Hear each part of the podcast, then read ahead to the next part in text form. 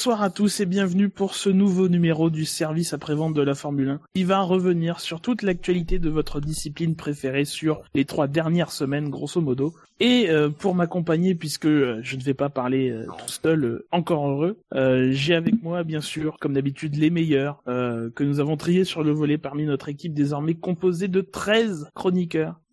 c'est dire s'il a fallu travailler pour les choisir. À commencer par évidemment à la technique, Buchor. Bonsoir Buchor. Bonsoir. Nous avons aussi à, à, l'humour et à la défense de Roberto Meri Fab. Bonsoir. Bonsoir. Et euh, un petit nouveau que vous avez pu lire subrepticement dans le, le, petit article qui accompagne le direct de, de, de des Grands Prix. Alors le dernier c'était euh, c'était quoi d'ailleurs? Japon. Le Japon. C'est Scani. Bonsoir Scani. Bonsoir, bonsoir à tous. Alors Scani, les gens ne te connaissent pas, tu as 25 ans, tu es éleveur de petits pois à La Rochelle. Voilà. Euh, Exactement. Et, j'ai fait fortune euh, grâce à une variété méconnue de, petits pois orange. Voilà. Voilà. Et je ne, je ne peux pas en dire plus parce que j'ai, de nombreux procès. Euh, voilà. peut pas trop en parler. Tout ça est très crédible. Non, vas-y, dis-nous un peu plus. Sur non, non, non, non, j'ai, euh, j'ai, j'ai bientôt 30 ans, je suis bientôt un vieux. Euh, je suis, euh, je suis français.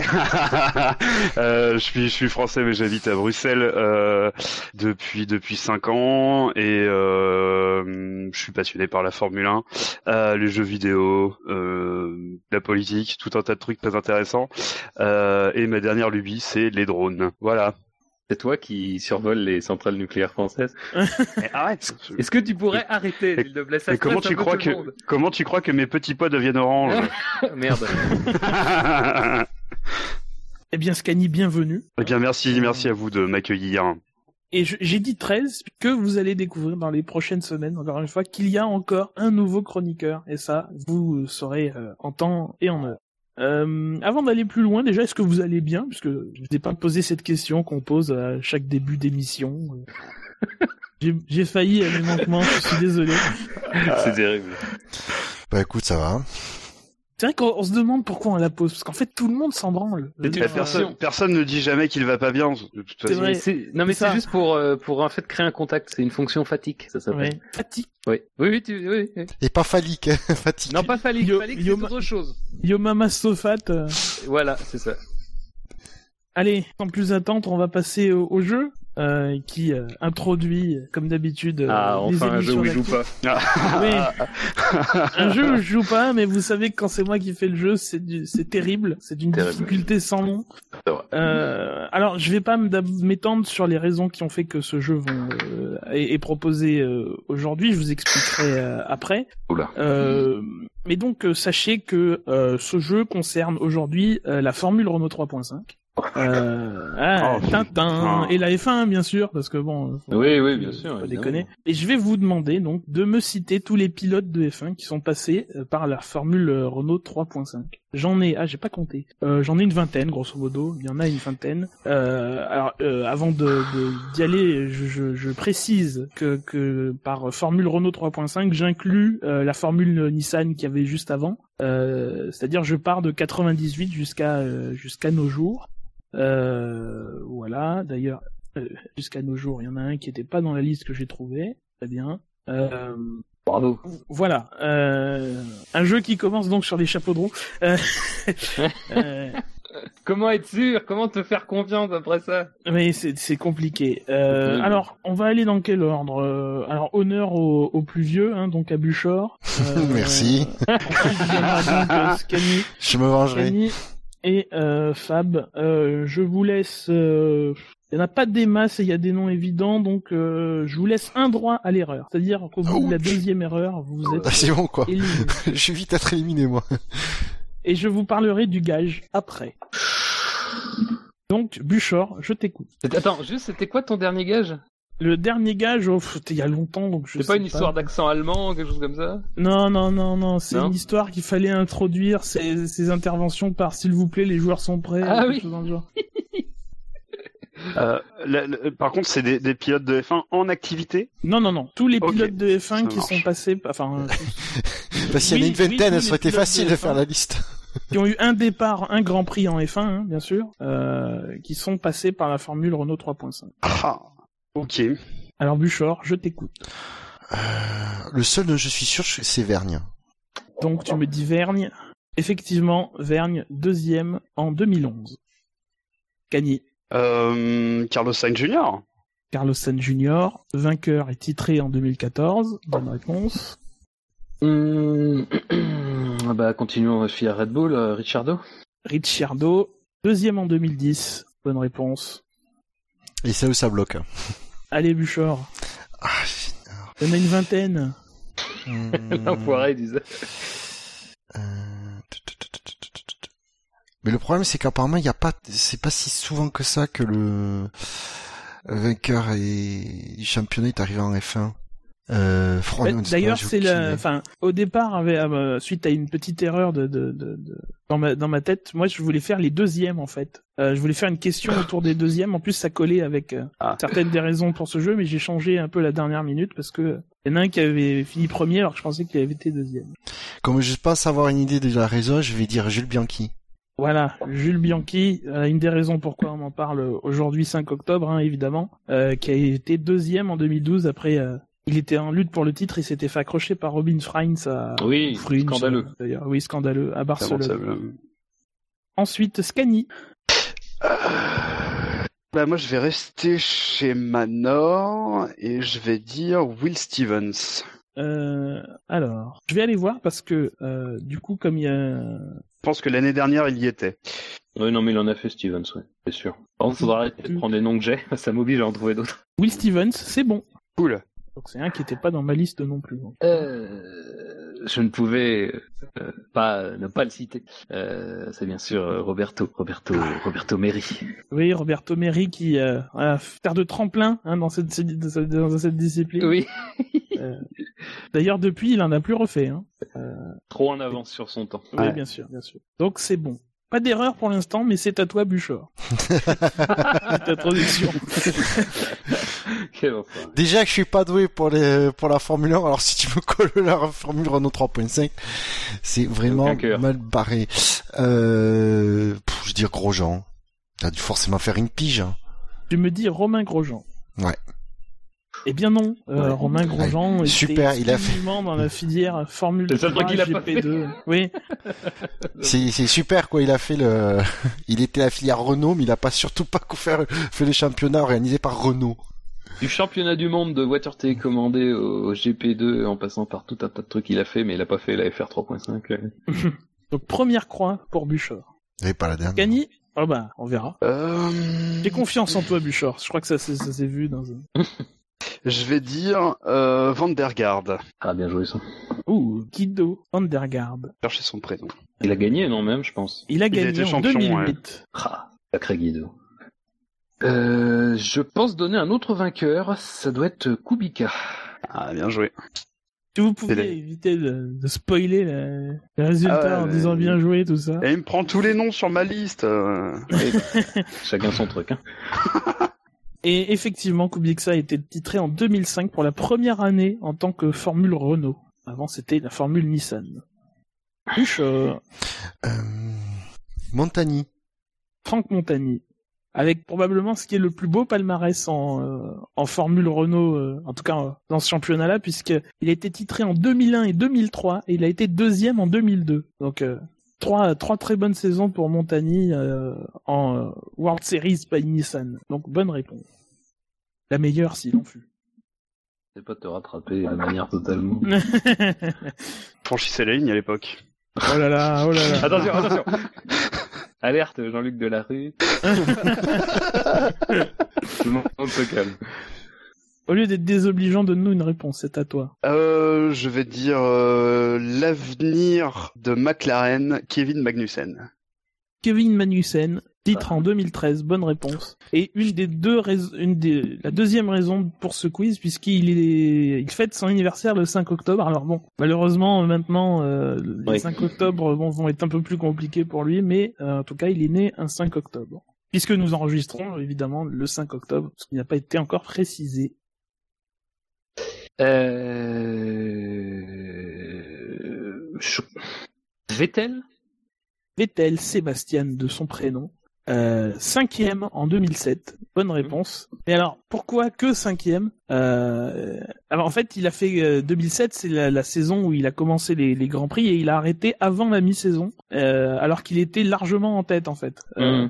il a et il a fini cinquième avec plus de la moitié des, des points du, du, du, premier, donc au prorata, il est largement devant les autres. Mmh. Il aurait gagné le titre tranquillement. Bouchard. Hmm. Alors là, j'ai épuisé mes dernières cartouches, moi. euh... Ah, Piquet Junior, t'es? Nelson Piquet Junior. Unique. C'est euh, pas bon, puisque ah. Piquet, Junior, euh, il a couru en F3 euh, dans l'écurie de son père et, euh, et en GP2 aussi dans l'écurie de son père. Sachant que Piquet, Piquet Sports n'était pas une écurie de de Formule Renault 3.5. Donc, deux croix, Buchor, merci d'être venu. Hein, euh, bonne soirée. Ouf, la torture est terminée. tu vas rester de toute façon parce que bon, faudra bien que quelqu'un ait le gage. Hein, puisque le vainqueur, on rappelle, hein, le vainqueur de ce quiz attribuera le... gage à la personne qui, souhaitera. Ouais, dont l'animateur, quoi. C'est dont l'animateur. Toujours ça le problème de ce type de, jeu, c'est que. Bien sûr, bien sûr. c'est que ça c'est à, toujours. C'est à mes risques et périls. tout à fait, tout à fait. Mais c'est beau. Je, rappelle que nous avons aussi un, bisu, hein, euh, mais bon. Euh, oui, bien sûr. Ah, voilà. Bon, c'est le tour d'ailleurs de donner une. Merci Gus Gus d'essayer d'attirer le, le, mauvais œil sur moi. Euh, je vais tenter Bourdet. Sébastien Bourdet. Euh, là, je, je, vois que tu essayes de m'acheter en citant un, un pilote préféré.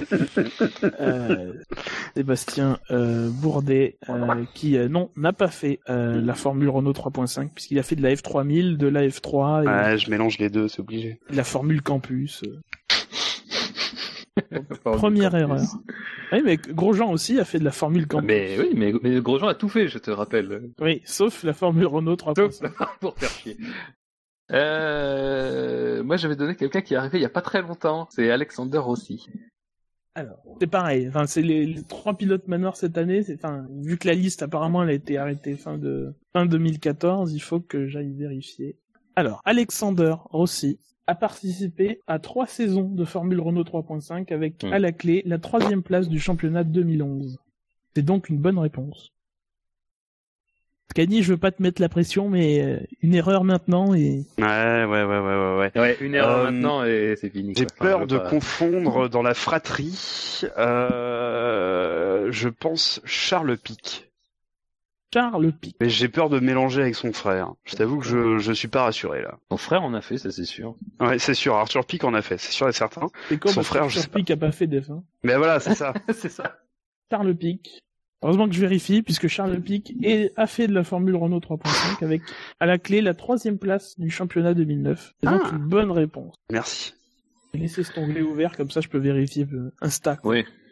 Euh, donc c'est un, ça fait partie des onglets qui n'ont pas été éliminés. Euh, voilà, qui ne subissent pas la, la, dure. Euh... Off. Euh... Elle est dure celle-là. Elle est dure, hein, mais bon, on est obligé. Euh... Maldonado, il semble qu'il en a fait. Pastor Maldonado à ses heures perdues euh, a fait euh, de la, de la, de a fait de, de la de la 3.5 avec euh, d'ailleurs oui de la carrosserie oui bah, ça, il en fait régulièrement euh, avec euh, où est-il? Je l'ai vu, je sais qu'il y est. Oui, la troisième place du championnat 2006. C'est donc ah. une bonne réponse. Héroïque Pastor. Il m'en reste euh, 1, 2, 3, 4, 5, 7, 8, 9, 10. Moi j'avoue, il m'en reste 11, 12. Il reste une carte maîtresse, moi. Ah ouais? Ah, Moi, bah, j'en ai une. Je suis quasiment persuadé que je suis le seul à... Voilà, enfin bon, bref. Il m'en reste 12, en tout cas. Sachant qu'il y en a peut-être qui se sont glissés aussi, que faut que j'aille vérifier. 12 plus euh, la TVA, quoi, c'est... Euh, non, je vois pas, je pense sais pas, je, honnêtement, je sais pas. Je vais dire un truc au hasard. Euh, je l'ai pas noté. Est-ce qu'on a dit euh, Alguersuari Alguersuari n'a pas été cité. Eh bien, je le cite. Tu me dis donc Jaime Alguersuari. Voilà. Vous m'avez dit Alguersuari. C'est votre dernier mot euh, non. Ah bah de toute façon j'en ai pas d'autres alors. je n'irai pas jusque là. Mais Jaime Alguersuari a terminé sixième du championnat 2009. Ah, bien joué. troisième raison pour laquelle je, je, fais ce quiz, puisque Raimé, notre ami Raimé, euh, a terminé sa carrière pour l'instant en sport automobile. Salut l'artiste. Salut. Embrasse Coluche. Est-ce qu'elle avait commencé finalement? Hey, donc, ah, euh, oh, on, y reviendra ou pas? Parce que faut pas être trop méchant avec, avec Raimé. Trop. Raimé. Oui, mais moi je m'en fous. Euh, je, je, dis son prénom comme je le défends, je peux quand même dire son prénom comme je veux. Non, Rémé bien que tu, que tu le dises bien. Jaime. Jaime même. Ah pardon. Jaime. Jaime. Ah, ah putain, il faut que je nettoie mon bureau maintenant. Oui, c'est ça le problème. L'espagnol, c'est ça le problème. Euh... Euh... Je vais encore euh, aller dans la filière Marussia, euh, Max Chilton, je pense. Oh, bien. Alors, tu me dis Max Chilton pendant que je tape son nom dans le moteur de recherche. Je te dis Max Chilton, tout à fait. Et là où c'est formidable, c'est que tu es sauvé par un poil de cul, euh, puisque Max Chilton était 40e du championnat 2009. Ah, euh... mérité. Oui, il a fait une course en fait de Formule Renault 3.5. Il l'a fini au moins ah, Je ne sais pas. c'est pas précisé. Alors, c'est pas précisé. Il a pas marqué de point en tout cas. Euh, c'est l'habitude.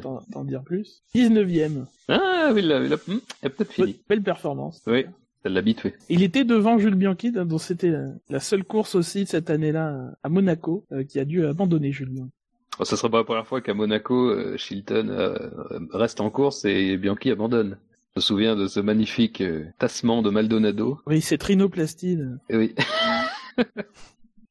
Ensuite, c'est à qui maintenant ah, Cani, non, c'est ça Ouais, ouais, j'avais, euh, il y a Shilton qui m'est intervenu entre temps, mais euh, c'était magnifiquement cité euh, par notre camarade. N'en fais pas trop, n'en fais pas trop. Oh,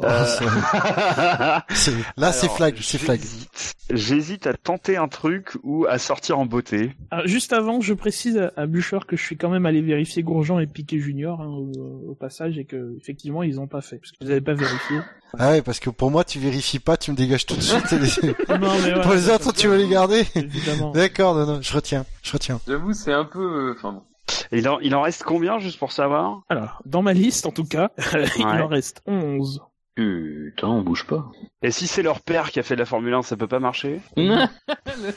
Attention, hein. Ah, je sais que, c'est que, on aime bien trouver des combines dans le SAV, mais il faut se calmer d'emblée, hein, monsieur. Ah, je prends les mauvaises habitudes tout de suite. ouais, ça reste quand même sérieux. Quoi.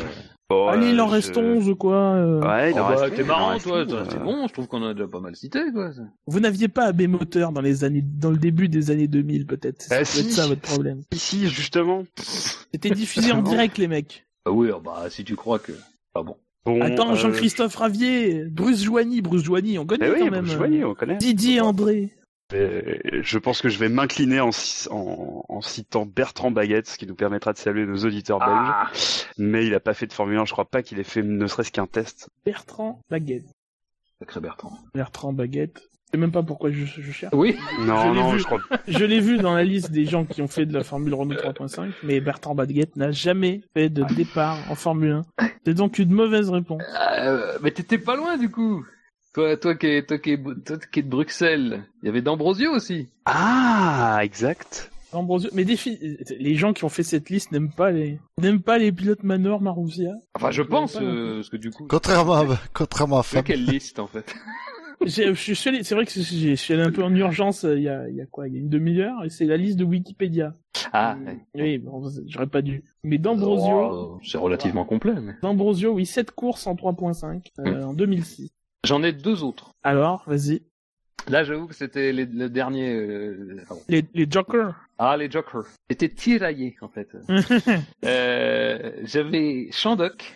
Oui, oui, oui. 29e en 2005. Là, et alors là, moi, mon. Zéro point en cette course. Ouais, bah, bon, c'est, c'est Caroun, quoi. Oui. Euh, et j'avais, euh, là, là, c'est vraiment, je l'aurais abattu vraiment pour assommer. Marcus Winkelock. Marcus Winkelock, troisième du championnat 2005. Eh Le génie du Nürburgring 2007. Mais bien sûr. Eh il y a que lui, on ne connaît que lui de toute façon. Bon, il y avait quand même des noms un peu plus connus. Euh, ah, bah dont, euh, alors bon, euh, donc euh, j'ai par exemple Fernando Alonso, hein, champion en 99, euh, Marc Géné, champion en 98, Giorgio oh, Pantano. Ah bah oui, mais bon, j'ai dit, hein, c'est de, de 98 à nos jours. Euh, Giorgio Pantano, l'oublié éternel de, de la Formule 1, qui a quand même fait une saison chez euh, chez Jordan, euh, 21e en 99. Bon bah voilà. Euh, euh, Ricardo Zonta, titré en, en 2002 devant Franck Franck Montani. Euh, le regretté Justin Wilson, quatrième en 2002. On avait aussi dans le, le rang des pilotes un indien Narain Kartikeyan, Ah, quatrième, Ah. en, quatrième en 2003. Euh, Quelqu'un qui n'a pas annoncé sa retraite, mais qui c'est tout comme, hein, Eiki Kovalainen, euh, deuxième en 2003 et titré en 2004. Euh, nous avons aussi le sémillant Enrique Bernoldi, Ah. troisième en 2004. quel homme. Euh, Thiago Montero, deuxième du championnat 2004. Lui et Sémillant aussi, quand même. Oui, c'est très sémillant, mais voilà.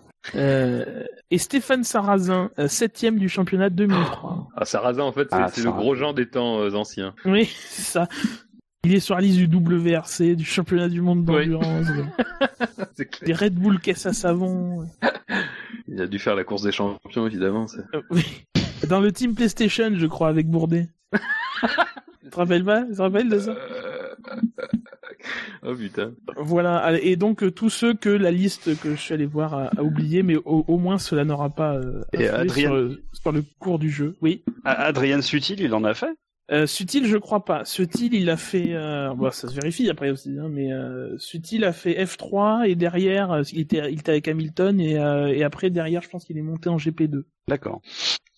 Mais on peut, on peut vérifier une fois qu'on on mentionne Sutil cette année. De, Oui, mais c'est vrai, c'est quoi son parcours à lui Parce que. Peut-être pas le jour où on Ah, devrait le citer d'ailleurs, mais bon. Ah bon? Ah oui, oui, oui, c'est vrai que bon. F3, euh, à un GP au passage, oui. C'est toujours, Ah, toujours oui. bien de, de rappeler ce, de- Très formateur. Euh, F3 encore. Euh, non. Non, non, Oui, oui, a- non, je, c'est Sutil a pas fait de, je confonds avec Glock. Eh oui. Sutil a pas fait de, de GP2. Il est passé Il a un de, parcours atypique quand même, hein. il est passé de F3 à, à Formule 1. Le pianiste, on le salue. Oui, on est tous groupis. Et donc, euh, bravo Fab pour cette euh, victoire Merci. euh, éclatante, Merci. 0 à 2 à 2, euh, si, Mm. J'aime si bien. on, si on fait les scores. Euh, qui va donc te mettre entre les mains un gage toujours très sympathique, puisque vous n'êtes pas sans savoir qu'en ce moment, c'est, la coupe de, la coupe du monde de, de rugby. Je vois le truc venir. Oui. Donc euh, la personne qui qui, aura- qui aura le, le, le gage euh, devra commencer chaque phrase par enfin chaque phrase, chaque intervention par kamaté, kamaté bien sûr en faisant le, le haka. c'est trop bon, ça. J'aurais dû perdre, j'aurais bien voulu qu'on me l'affiche. Ah, Terrible. Tu peux te toujours- l'auto-infliger, hein tu peux Non, toujours, non, euh, ne, cré- ne créons pas des précédents qui pourraient nous exploser au visage. Très bien. Très bien. Et Alors, faut que je l'attribue. oui. euh, Non, non, quand tu veux, euh, quand, quand tu quand tu le voudras, selon le déroulement, la suite de, de, de l'émission, au moment où tu feras ton choix, tu, Très bien. Tu interrompras le cours normal de, de l'émission. Alors, j'ai cité les trois raisons de, qui m'ont euh, poussé à faire euh, ce jeu. Donc évidemment, nous sommes le 5 octobre, je l'ai, déjà dit, Jules Bianchi euh, a connu son accident l'année dernière à, cette date. C'était l'anniversaire de Kevin Magnussen. Euh, dans le même temps, on a Raimi Alguersuari qui a euh, annoncé qu'il prenait sa retraite. Alors lui dit que ce n'est pas en rapport avec les, problèmes de santé qu'il a connus en, en Formule E plus tôt dans l'année. Euh, bon, il n'y a pas de raison de ne pas croire euh, en sa parole. Et aussi donc, euh, alors pas ce week-end, mais le week-end d'après, ce sera le dernier week-end de la Formule Renault 3.5 en, tant- en tant que tel, puisque euh, que Renault quitte, euh, se désengage du, du championnat, qui va continuer. Alors peut-être pas euh, pas sous le même nom du coup, euh, on ne sait pas encore euh, vraiment sous quelle bannière il, va continuer, s'il y aura des partenaires qui, euh, qui rejoindront euh, le championnat, dirigé d'ailleurs par euh, le père de Jaime Alguersuari, Jaime Alguersuari, hein, puisque voilà, c'est le, le fils de lui-même. Euh, donc, donc voilà, quatre raisons qui ont fait que ça tombait bien aujourd'hui de parler de, de, de Formule Renault 3.5. Nous allons passer euh, aux informations, aux actualités de ces, trois dernières semaines, euh, dont certaines ont déjà été évoquées dans les différentes émissions des, des, des week-ends, mais on, on reviendra rapidement euh, dessus. On va d'abord commencer par le, le Conseil mondial, une grande tradition euh, des émissions d'actu tous les trois mois à peu près, où le- les réunions euh, accouchent de, de décisions. Euh, alors avant d'aborder pièce par pièce, euh, point par point, le, les décisions qui ont été prises, est-ce que vous avez des observations un peu générales sur euh, sur ce dont a accouché un peu ce, Conseil mondial et donc toute cette séquence, hein, puisqu'on rappelle que avant qu'une proposition arrive au Conseil mondial et soit validée ou non d'ailleurs, euh, il y a d'abord les groupes de travail, euh, différents groupes de travail, alors que ce soit sur techniques, sportifs, euh, même commerciaux, promotionnels désormais, qui se réunissent entre eux. tout ça arrive au groupe stratégique qui est déjà un premier filtre composé de la FOM, de la FIA et de six écuries, les cinq privilégiés par les accords et la meilleure, la mieux classée des, autres. Ensuite, il y a la commission F1 où il y a un peu plus de monde, il y a toutes les écuries, il y a la FOM, la FIA, des représentants des sponsors, etc., etc., des circuits. Euh, puis le Conseil mondial qui lui est une instance un peu plus généraliste sur le sport auto, euh, puisque dedans il y a aussi des, décisions sur le la, Formule 2, euh, l'endurance, etc., etc. généralement, c'est la chambre d'enregistrement de. Oui, c'est la dernière étape. Du processus que tu viens de dénoncer. Globalement, enfin, on va dire que c'est pas le communiqué du Conseil mondial qui nous a le plus retourné, quoi. Oui. Euh, voilà, je crois que ça résume pas trop mal. Euh, il y a quelques éléments intéressants, euh, mais c'est pareil, on tombe pas non plus de notre chaise. Bon, après, euh, non, effectivement, ça couche de pas grand chose, mais en même temps, c'est pas tellement, enfin, c'est pas tellement, parce qu'on est quand même déjà en octobre, effectivement. Euh, mais on sait que les fins d'année sont souvent propices, euh, enfin, les fins d'année, les, après saisons de F1 sont souvent plus propices, surtout ces dernières années, à nous donner des, des mesures un peu plus spectaculaires. Donc bon, moi, j'attends plutôt de voir ce qui se passera le prochain, la prochaine fois. Quoi. Oui, d'ailleurs, on sait quand est-ce qu'il est le prochain? Euh, alors je crois pas que ça a été précisé, euh... mais en tout cas alors je suis tombé sur une euh, sur euh, des déclarations de Christian Horner qui disait que euh, il y aurait des avancements à la fin du mois d'octobre. donc peut-être d'ici là. C'est vrai que d'habitude. bah, pour l'instant, pour l'instant oui. non, c'est vrai que d'habitude il y a la date de la prochaine réunion, mais pour là, elle est pas marquée. Et je constate avec euh, délice, que pas, ce, que j'avais pas constaté la première fois, qu'il y a le communiqué en français en dessous le communiqué en anglais. Hein, je, je tu l'as jamais remarqué. non, alors là, je l'avais jamais remarqué. La FIA publie toujours en anglais et en français. Bah, oui, mais j'aurais dû m'en douter, mais là, j'avoue que je le remarque maintenant. Tout à fait.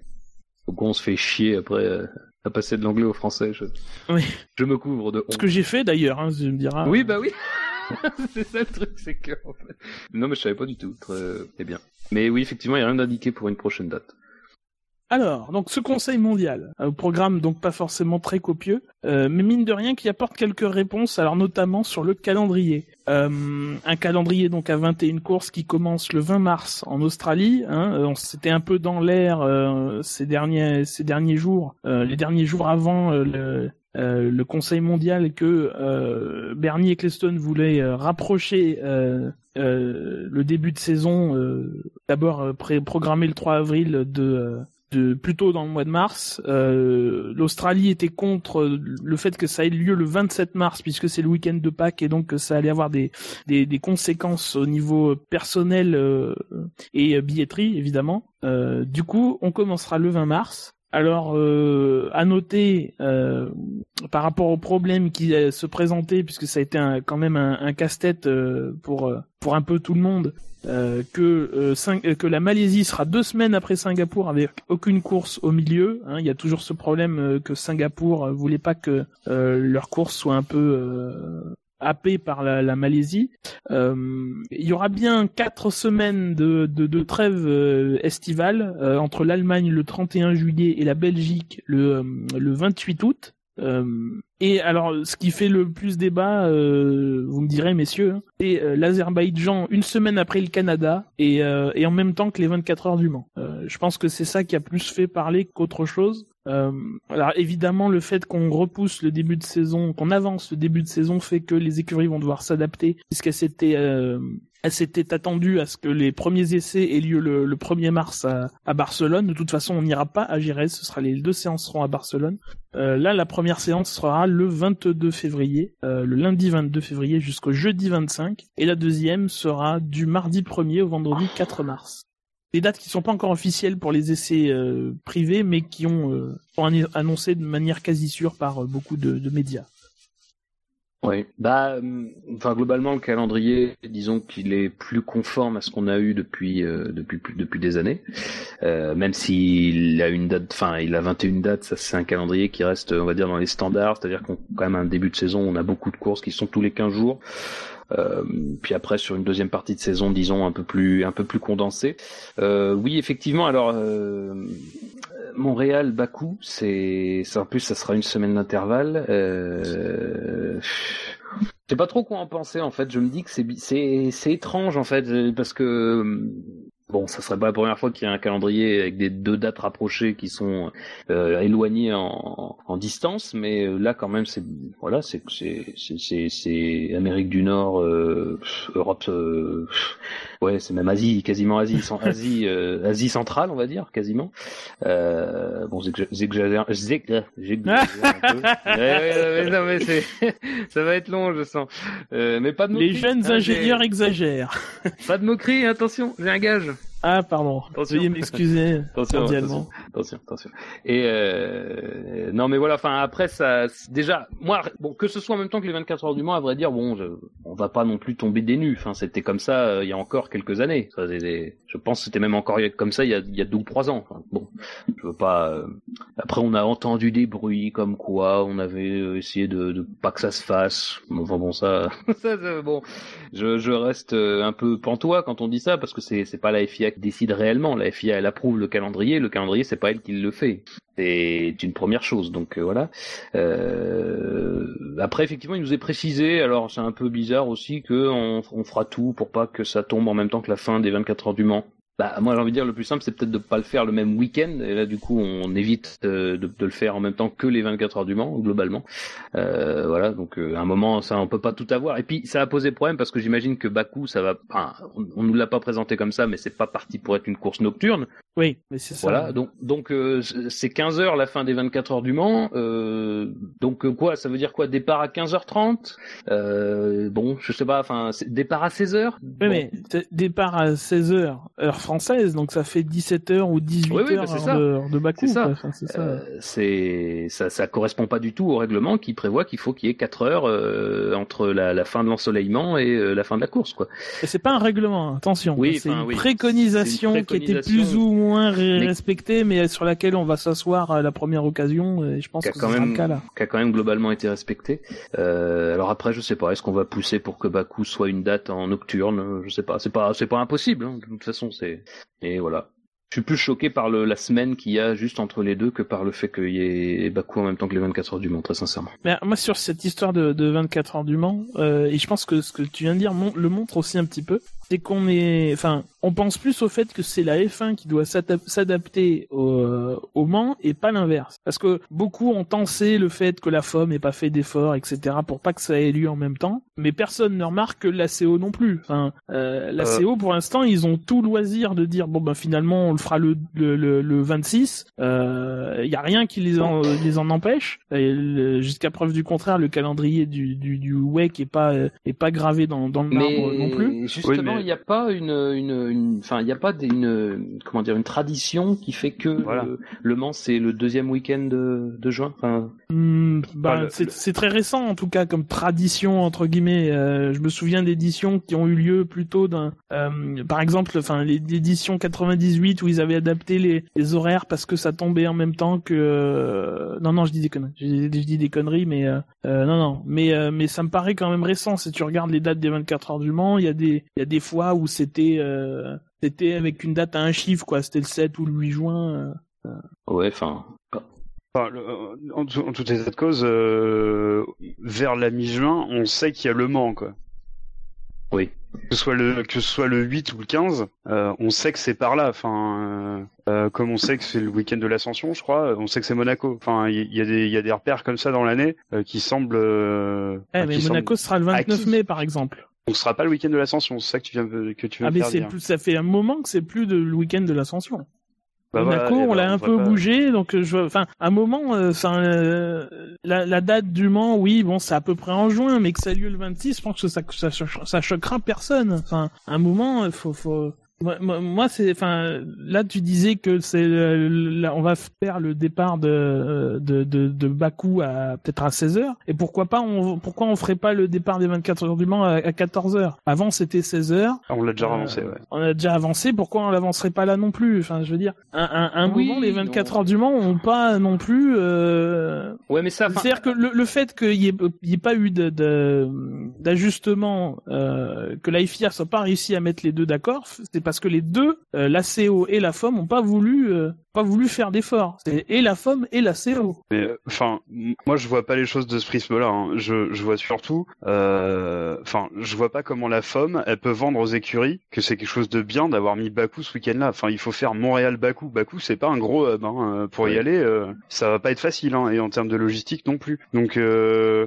enfin, moi, ça, ça m'a l'air criant que ça a été fait exprès. Voilà, je, je, je suis pas un complotiste, hein, mais euh, ça me paraît vraiment bizarre ces deux courses rapprochées alors que euh, elles sont euh, géographiquement elles sont loin. Bakou c'est une nouvelle date donc on pouvait la mettre un peu où on voulait. c'est l'Asie centrale donc tant qu'on le fait pas en mars, mais de toute façon on n'a pas commencé ni peut-être en octobre ou novembre où il commencerait à faire froid et on n'est pas embêté par le climat là-bas. Il fait plutôt chaud. Enfin voilà donc je je sais pas. Je trouve ça moi je trouve ça vraiment très étrange. Avec quel intérêt de de mettre les deux courses même week-end. Non mais bah, bloquer les pilotes. On a tous, on a tous euh, Hülkenberg ah. en tête quand même. Je, je, je rejoins Scani, moi pour le coup. Enfin, je, je suis pas non plus, euh, voilà, complotiste, mais euh, ça c'est quand même un peu faux. Enfin, euh, là on a deux courses sur deux continents différents qui sont à une semaine d'intervalle. Ça arrive pas si fréquemment que ça, malgré tout. Et euh, la, la, course européenne tombe en même temps que, que les que les 24 heures du Mans. Alors je dis pas que ça a été fait exprès, sciemment, machin. Je dis que ça me fait doucement rigoler quand on précise qu'on va euh, faire en sorte qu'il n'y ait pas de chevauchement entre l'horaire d'arrivée et l'horaire de début du Grand Prix. Enfin à ce moment-là, c'est le plus simple, c'est quand même de pas le faire le même week-end. Enfin moi ça me semble je, pense effectivement que l'année dernière, on a quand même énormément parlé du Mans euh, du fait d'Hulkenberg. Alors je sais pas si relation de cause à effet quoi que ce soit, mais moi quand je vois ça, ça m'interroge un petit peu. C'est-à-dire que je vois pas très bien ce qui justifie, parce que bon, euh, effectivement, Le Mans aurait pu bouger, mais encore que je suis vraiment pas sûr que Le Mans n'annonce pas euh, de manière relativement traditionnelle qu'ils sont le deuxième week-end de juin, mais ça, bon, après, ça reste à vérifier plus concrètement. Euh, mais malgré tout, à mon avis, ce calendrier F1, il n'est pas fait de, de manière très, disons, coopérative. Hein. C'est comme la fois où le Grand Prix des États-Unis se déroulait en même temps qu'une manche de NASCAR dans le même, dans la même zone. Je pense qu'il y a aussi un intérêt euh, commercial, euh, stratégique, si on veut, à faire ça. Je dis pas que c'est moi, ça m'intéresse pas de dire il y a complot pour euh, pour dire il y a complot. Il y a des raisons derrière ça, derrière ce, calendrier. Mais moi, qu'on me dise pas que une semaine d'écart entre Montréal et Bakou, on pouvait pas faire autrement et qu'on pouvait pas faire autrement que de faire le Grand Prix de Bakou une semaine plus tard. Je sais pas ce qui se déroule à Bakou. Il y a peut-être un, événement énorme à Bakou la semaine d'après. Bon, j'ai quand même le sentiment que Bakou, ils ont pas, enfin voilà, s'ils sont assez ouverts à ce qui peut se passer, quoi. C'est pas, c'est pas la première fois que le calendrier euh, est retouché. Euh, enfin, moi, j'ai quand même le sentiment que la FOM ici est pas très, euh, est pas très intelligente dans ce placement. Ou très intelligente, ça dépend. Moi, je pensais très honnêtement que Bakou allait suivre le Grand Prix de Russie. Hein. Ça me semblait cohérent de, de, par les promoteurs. Euh, oui, la non, cohérence.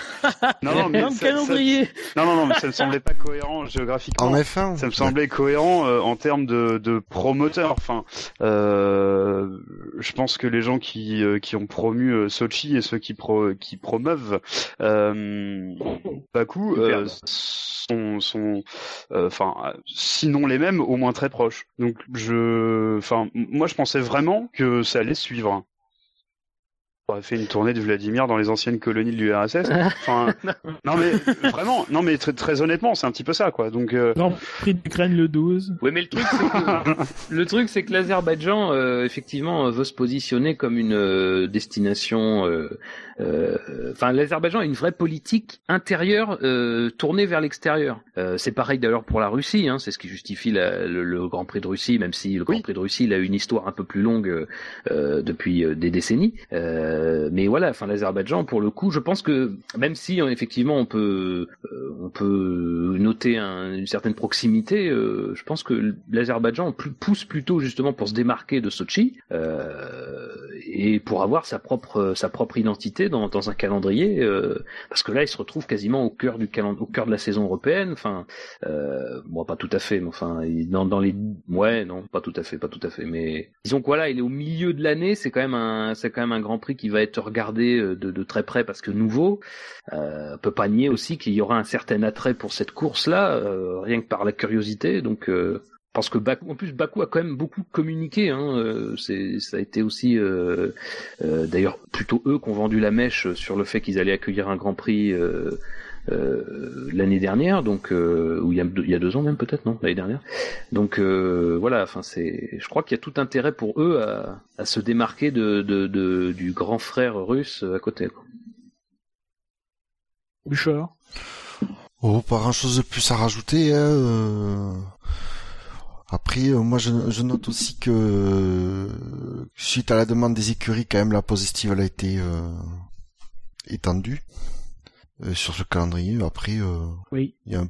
il cause, enfin, globalement, calendrier, alors on a déjà une saison qui se porte sur 37 semaines, 21, 21 courses en 37 semaines, c'est à peu près la même chose que, que les années, enfin en tout cas l'étendue, les 37 semaines c'est à peu près pareil qu'avant avec deux courses en plus et une pause estivale un peu plus longue, ce qui fait qu'il y a six, euh, six fois deux épreuves qui se, qui se succèdent. Alors Canada et Azerbaïdjan euh, en juin, euh, début juillet Autriche et Grande-Bretagne, ensuite fin juillet Hongrie et Allemagne, c'est qu'il y, a quatre grands prix au mois de juillet. Euh, et puis à la rentrée Belgique et Italie, ça faisait quelques saisons que c'était pas encore le cas. Maintenant, ils seront de nouveau à la suite euh, fin fin septembre début euh, fin fin août début septembre. Ensuite on a Malaisie Japon début octobre et Mexique Brésil début euh, début novembre. Et c'est vrai, comme tu l'as dit tout à l'heure, Fab, enfin, les six premières épreuves, à chaque fois, il y a deux semaines. Il n'y a pas vraiment de trêve entre le, la saison extra-européenne et le, le retour en, en Europe. Mmh. Australie, est, euh... Australie, pause, Bahreïn, pause, Chine, pause, Russie, pause, Espagne, pause, Monaco, pause. Ouais. C'est assez logique pour les écuries. Il faut qu'elles puissent euh, amener de nouvelles pièces ou, euh, ou pouvoir grossir des stocks de pièces détachées, euh, vu qu'ils auront quelques semaines de moins pour les produire en les premiers essais. Donc c'est plutôt bien qu'on ait gardé les deux semaines entre, entre les épreuves quand même au début de l'année. Ah, mais ça, c'est aussi permis par le fait que la Malaisie va, va en, deuxième partie de saison. Hein. Oui, oui mais t'as la Russie qui vient en première à la place. Oui, oui, enfin numériquement, parce qu'au niveau des dates, euh, quand même, euh, en général, la Malaisie était une semaine après ou une semaine avant un des deux grands prix qui l'entouraient. Euh, donc c'est ça aussi qui permet d'alléger un peu cette partie-là. après, effectivement, Sochi arrive, mais Sochi du coup resserre un petit peu plus le début de l'été. mais après, effectivement, enfin, ça, fait, je pense que ça fait un petit moment. Alors, à moins que je me trompe là aussi, mais que qu'on n'a pas eu un début de saison assez dégagé comme ça, quoi. Hein.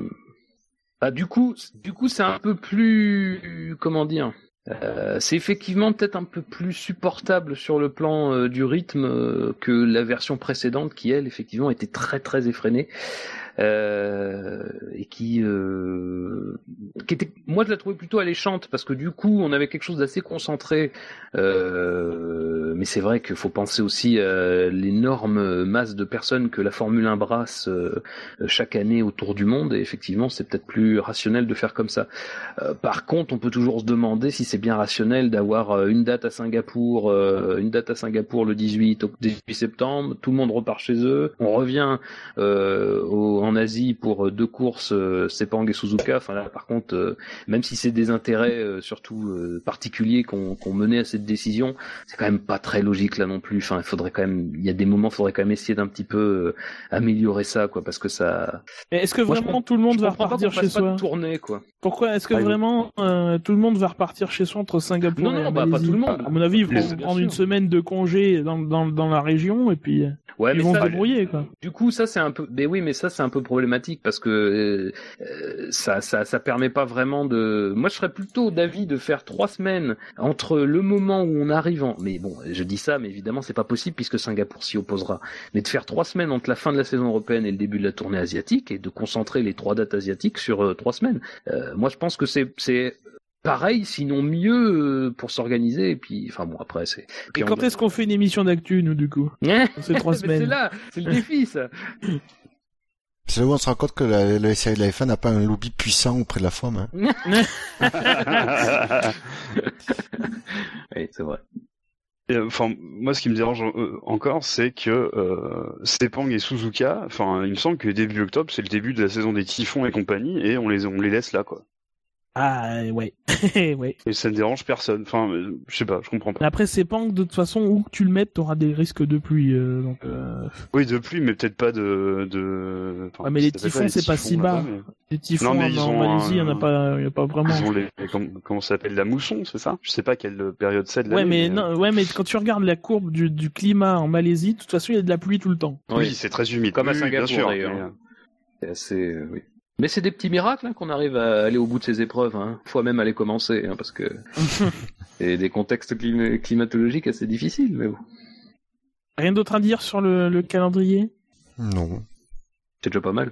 Oui. Alors passons, passons à la suite du, du, Conseil mondial. Alors beaucoup de petites choses. Euh, je vais pas les détailler, détailler, même si euh, euh, je pense pas que vous aurez grand chose à dire dessus. Alors je vais, je vais juste, euh, voilà, par exemple, il y a toutes les règles de sécurité qui euh, vont maintenant être appliquées lors des essais privés. Jusqu'ici, euh, Jusqu'ici, il y a certaines petites règles autour du cockpit et tout ça qui n'étaient pas vraiment vérifiées. Maintenant, il faudra absolument se, conformer à toutes les règles autour du, cockpit et de la sécurité pendant les, essais privés. Euh, il y a les pénalités de changement de, moteur ou de boîte qui seront appliquées différemment. Euh, donc, avant les qualifications, ce sera selon, selon le moment du changement et pas euh, selon. jusqu'ici, jusqu'ici, comme l'avait dit motorsport.com, c'était par addition de la position sur la grille plus des pénalités puis après on resserrait les blancs, et après s'il y avait des égalités, on, regardait les temps. Maintenant c'est selon le, le... Non mais c'est ça qui est... Euh, là maintenant, ça va être selon le moment où le changement intervient, parce que ce que faisaient du coup les écuries, c'est qu'elles prévenaient le lundi avant bah pour que la pénalité soit, soit, soit prise en compte avant, euh, même si le changement avait lieu après les, après le, le vendredi soir, euh, alors que ceux qui changeaient après, enfin avant, mais le disaient après, avaient la pénalité après. Enfin bon, c'est un bordel. Euh, voilà, il y a le truc que moi, alors moi je croyais que c'était déjà le cas, mais à partir de 2016, un pilote qui provoque l'interruption de la procédure de départ devra partir des stands, quoi qu'il arrive. Euh, bon, euh, je croyais que c'était déjà le cas. Euh... Ben non. Ah non, Hülkenberg a pas, non non, ouais, mais Hülkenberg, il était calé, donc ils ont été obligés de le pousser. Mais par exemple, quelqu'un qui lève les mains et qui finalement il n'y a pas de problème sur sa voiture peut repartir, il sera obligatoirement poussé euh, dans la voie des stands. Pire qu'avant, euh, il me semble qu'avant, enfin je dis avant, il y a une dizaine d'années, dans les années 2000, quelqu'un qui provoquait le pareil et qui levait les mains et qui mais qui pouvait repartir, il y avait un commissaire qui venait devant, il agitait un drapeau jaune, les, tous les gens repartaient et ils partaient en fond de grille. J'avais trouvé un commissaire suicidaire alors. Mais il n'y avait pas eh cette histoire aussi de... de, fallait que toute la grille soit passée, euh... fallait pas que la grille soit passée entièrement euh, quand si le pilote arrivait à, prendre le départ pour qu'il regagne sa place. Oui, oui. Enfin bon, maintenant un pilote qui provoque euh, l'interruption de la procédure de départ, voilà, il part des stands. Euh, il y a des clarifications comme chaque année sur l'usage de la soufflerie et de la CFD. Euh, voilà, ça tout le monde s'en fout. Euh, et il y a des interdictions. Alors les, les, fameuses caméras fixées sur des tiges comme sur la Ferrari et sur la Mercedes seront interdites d'ici 2017. Pourquoi pas 2016 Bon ça, ça elles seront à chacun de... Euh... C'est trop pressé. Voilà. Des choses à dire là-dessus? Non. J'avoue que je suis j'étais un peu étonné de savoir que toutes les règles concernant la sécurité n'étaient pas en application totale. Euh, oui. Euh, parce que moi, j'avoue très très humblement que j'avais pu dire à l'occasion de live, notamment leurs décès privés, euh, que toutes les règles étaient appliquées justement à ce niveau-là. Donc je je m'excuse platement maintenant. C'est les crash tests en fait. Jusqu'ici, il fallait pas avoir passé les crash tests. Maintenant, il y a d'autres règles qui font qu'il faut que le pilote soit positionné à une certaine distance d'une ligne tracée entre deux points, euh, etc., etc. Alors alors, euh, il parle aussi de, de, de, des, des, rembourrages à côté de la tête des pilotes. Euh, peut-être que certains ont roulé sans. Euh, bon, Est-ce que oui, parce que bon, alors après, je je, je, je, dis ça de manière totalement ah, spéculative. le truc. Oui. Est-ce que ce serait pas ensuite à ce qui s'est passé pour Alonso? Bah si. non mais je, dis ça, je dis rien, mais je. Bah si, c'est clair. Ah si, C'est des questions qui, visiblement sont peuvent se poser quoi puisqu'on sait pas vraiment ce qui est ressorti de tout ça. Au final. Enfin, pour Alonso, c'est plutôt le fait que les caméras vont tourner aussi en essai privé. Euh, je crois qu'ils ont ajouté ça aussi. Ça, ça a été validé à, un conseil mondial euh, euh, antérieur. Enfin, c'était validé avant déjà. Les, consignes de sécurité, je pense que c'est plutôt, euh, c'était euh, de Villota, la, la, la, la, pilote de Manor, enfin de Marussia, qui s'est, enfin, qui est morte des suites de blessures qu'elle a eues en, en, en essai, en essai privé dans des circonstances un peu troubles avec Hum, je sais pas. Avec un camion impliqué, je crois. Enfin, c'était un enfin, les circonstances sont, sont quand même beaucoup moins troubles que l'accident d'Alonso. Il y a eu une enquête, oui, on a eu les, rapports. Enfin, elle a été. Euh, oui, mais elle n'a pas été lavée de tout soupçon, mais on a eu des voilà. C'était à basse vitesse, etc. Donc peut-être qu'effectivement il y avait des, des, des consignes de sécurité qui n'avaient pas été respectées dans le cas de, de, de, de Villota. On peut peut-être se poser la question. Dans le cas d'Alonso, on aurait eu les caméras, on savait ce qui se passait. Après, dans le cas de Villota, c'était surtout là les conditions, hein, je pense, qui avaient été un peu négligées. Puis c'était des essais en ligne droite, quoi. C'était pas la même chose que des, des, des, essais un peu plus officiels, euh, même si bon, les écuries font un peu ce qu'elles veulent euh, jusqu'à maintenant. En tout cas, elles faisaient un peu ce qu'elles veulent. Maintenant, bon, ce sera un peu plus euh, resserré. Non, mais ça prouve, ça prouve quand même que qu'il y, y, a des zones, quoi, d'amélioration de, la sécurité et que finalement, quand on regarde tout ce qui a été validé depuis plusieurs années en matière de crash tests qui doivent être effectués avant, euh, là en plus les mesures qu'on rajoute autour de la position du pilote, euh, de, de son extraction, ça prouve quand même que, bon, euh, par chance, on n'a pas eu d'accidents qui ont été d'une gravité euh, énorme, mais euh, voilà, c'est-à-dire que il y avait quand même des zones dans lesquelles on n'était pas dans, dans, la même sécurité lors des essais, et ça, ça pose aussi des questions parce que c'est c'est quand même aujourd'hui malgré tout le dernier espace de roulage pré-saison, donc c'est c'est le moment où il peut y avoir des choses qui sont tentées et qui peuvent être tentées de manière un peu plus, disons un peu moins, comment dire, un peu plus légère que qu'en pleine saison. Donc euh, oui, c'est important quand même, surtout là, d'avoir des les, règles de sécurité à plein, quoi. Voilà, mais surtout sur les ajustements. Alors j'en ai gardé un, je pense que vous avez, remarqué ou, pas d'ailleurs.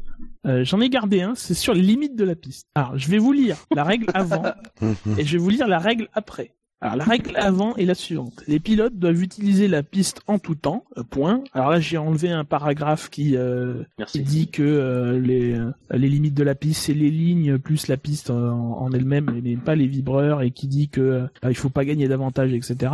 Et donc à la fin il y a écrit un pilote ne doit pas quitter la piste délibérément sans raison justifiable. Alors le Conseil mondial nous a annoncé que la règle avait, allait être clarifiée. Et cette règle maintenant énonce les pilotes doivent faire tous les efforts raisonnables pour utiliser la piste en tout temps et ne doivent pas la quitter délibérément sans raison justifiable.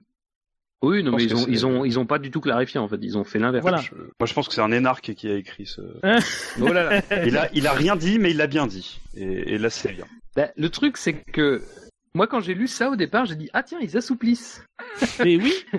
c'est ça le truc en fait. C'est que Moi, je... tu te dis s'ils ont voulu clarifier, ils se sont pas rendus compte qu'ils assouplissaient la règle. Euh, parce que globalement, moi, je l'ai compris comme une tolérance c'est-à-dire, c'est-à-dire, en gros, ce qui existe toute l'année, sauf au Grand Prix d'Autriche. Euh, je fais court, je fais court. Euh, je sais pas pourquoi. En Hongrie aussi. En Hongrie. Oui, oui, c'est vrai. Autriche, Hongrie. Bah, enfin, c'est ah, la même nation dans l'esprit de. restons, restons, restons sobres euh, historiquement. Mais euh, non, mais c'est c'est c'est bizarre en plus parce que.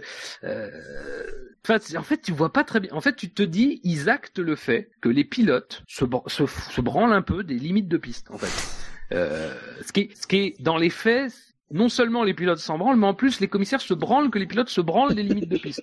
Si je peux résumer ainsi, euh, globalement, sauf euh, dans tu, tu, résumes, tu, résumes très bien.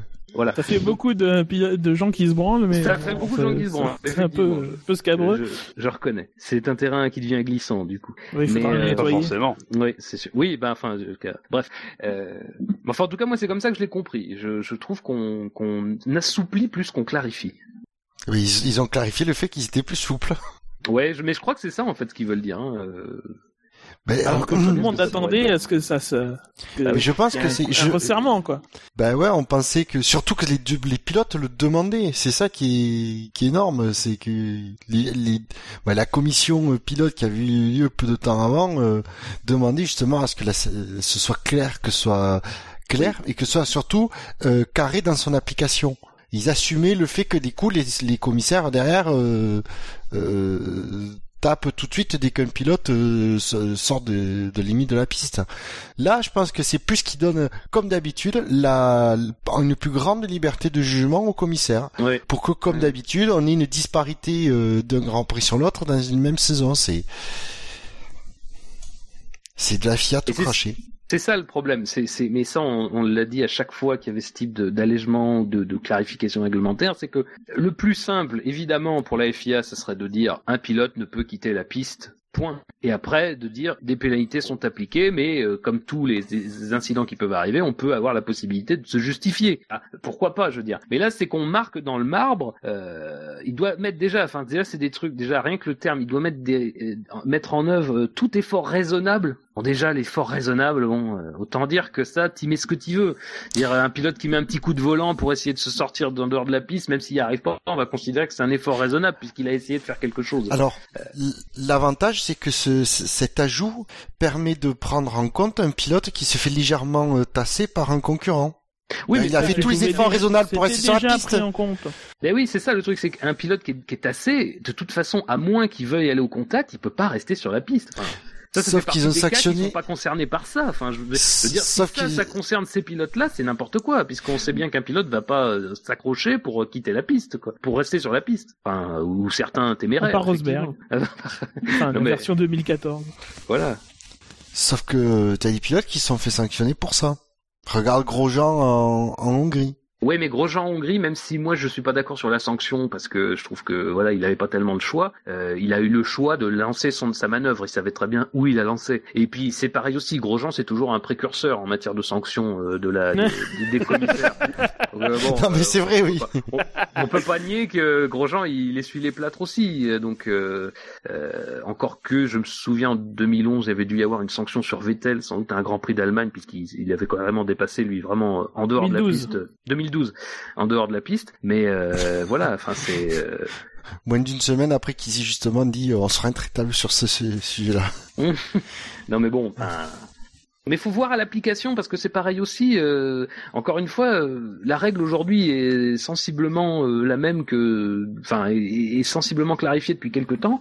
Et pourtant, on note très bien. On l'a vu en Belgique, enfin en Belgique, et c'est aussi d'ailleurs ce qui a motivé et sans doute causé les problèmes de pneus en Belgique. les pilotes ont fait n'importe quoi sur les limites de piste et, partout en plus, et partout. alors que en, Autriche, en Hongrie, il y a eu un peu plus de sanctions. on a été plus, on a, a enlevé des temps autour que, qui étaient euh, des, tours sur lesquels les pilotes avaient mis les quatre roues dehors. Mais on ne sait pas pourquoi dans un sur grand ces grands prix là particulièrement on est plus sévère que sur d'autres euh, alors que ça peut poser. Moi je reviens toujours à ça mais ça pose des problèmes effectivement de sécurité majeurs quoi. Euh, les, limites de la piste, la piste elle est elle claire, le hors piste n'est pas clair quoi donc bon je sais pas. On fait comme d'habitude, là, il nous vend un truc, euh, soi-disant pour euh, plus clair, mais euh, quand tu regardes bien, c'est c'est pas du tout ça en fait. Je lis la formulation française qui me, qui me semble encore pire. Doit tout mettre raisonnablement en œuvre? Doit tout mettre raisonnablement en œuvre.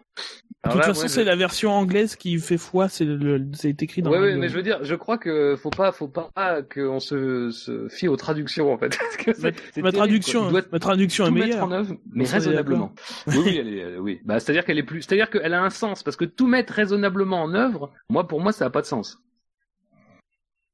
Parce que là, ça impliquerait une obligation de résultat, alors que dans la version anglaise, c'est tout effort raisonnable. Donc un effort, c'est pas y arriver, c'est essayer. Donc c'est plutôt une obligation de moyens. Ça change tout sur l'interprétation des commissaires, je pense. Mais tu as raison, c'est la, version anglaise qui fait foi, donc. Euh. Nous sommes donc sauvés. Euh... Oui.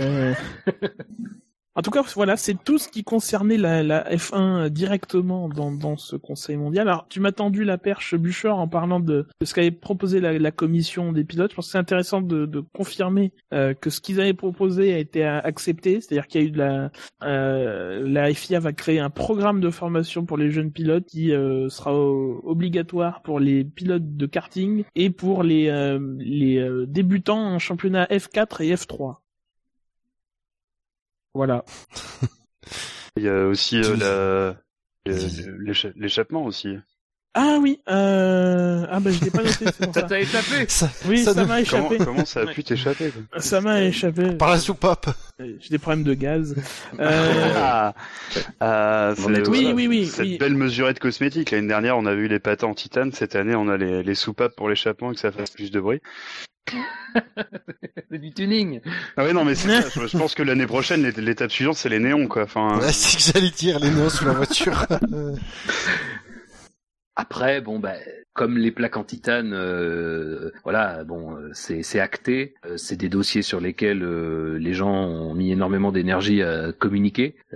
donc, fallait, fallait bien que ça, ça trouve une concrétisation. Donc là, ça, enfin, je veux dire, ça c'est fait. Bon, même si le bruit, on n'entendait plus parler personne pour dire que le bruit c'était de la merde et tout, notamment un certain Vettel qui, bizarrement, avec le goût de la victoire, a retrouvé le, le goût de, la technologie, de la Formule 1. Mais non, mais globalement, ça c'est un débat qui avait plus court. Et là, on vient nous dire que euh, bon bah l'année prochaine, elles feront plus de bruit. Donc l'année prochaine, non seulement ça va faire repartir le débat parce que les gens vont trouver que ça fera pas assez de bruit. Ah. ça, le je, je, je, vous le dis de manière totalement euh, comme ça, ça me vient comme ça, mais je pense que l'année prochaine, les gens vont écouter, vont dire euh, oui, mais on, s'attendait à plus. Donc on trouve que ça fait pas encore assez de bruit. Et ils vont relancer le débat en faisant ça, je pense. Mais mais voilà, comme tu disais, ça rejoint la, la fameuse plaque en titane, donc c'est Bon. Après, très sincèrement, la plaque en titane, euh, moi, je trouve que sur les grands prix de nuit, notamment, euh, ça apporte un certain cachet. Faut pas nier que c'est joli. Après, mais voilà. c'est artificiel. Ouais, non, mais je suis d'accord, mais il y a que ça, quoi. C'est, c'est joli. Bon, bah après, c'est joli, mais oui, ça fait pas la course, quoi. Non, ça fait pas la course. En même temps, heureusement, dans un sens, je me dis que enfin, pour Red Bull, ça l'a fait un peu. A priori, il y a eu des conséquences sur leur sur leur châssis, a priori. Ah non, mais de toute façon, euh, quand Red Bull, quand Red Bull domine pas, d'un moindre mesure, a des conséquences sur son, le châssis de Red Bull de son. Oui, j'avais lu qu'en fait ces, ces patins, euh, ça les avait forcés à relever un peu la voiture. Euh, je ne sais pour je ne sais plus quelle raison que ça avait perturbé leur euh, leur équilibre aérodynamique. Ah peut-être. Oui. J'ai vu ça en début de saison. Je serais bien incapable de voilà. Patin en titane Renault, je crois d'ailleurs. ouais. Et monté. En tout cas, vous parliez de, de choses qui, qui sont faites, qui ne sont donc plus à faire. Il y a des choses qui ne sont pas faites. Euh, oui, qu'on attendait plus ou moins euh, le dans licenciement ce de Charlie. Euh, ah ça, on n'ose plus espérer. Euh, euh, non, je parlais de, par exemple, une mesure dont on avait parlé la, la, la précédente émission d'actu, qui est le, le, prix plafond des moteurs et des, des transmissions, qui euh, a été acté selon plusieurs informations par le groupe stratégique, qui n'est pas présent dans les annonces validées par le par le, le, Conseil mondial. Euh, D'autres choses aussi qu'on attendait, les, la libéralisation des choix des pneus, c'est-à-dire le cinquième composé et le fait que euh, les écuries choisissent un des, des, des deux composés qu'elles emmèneront sur les grands prix.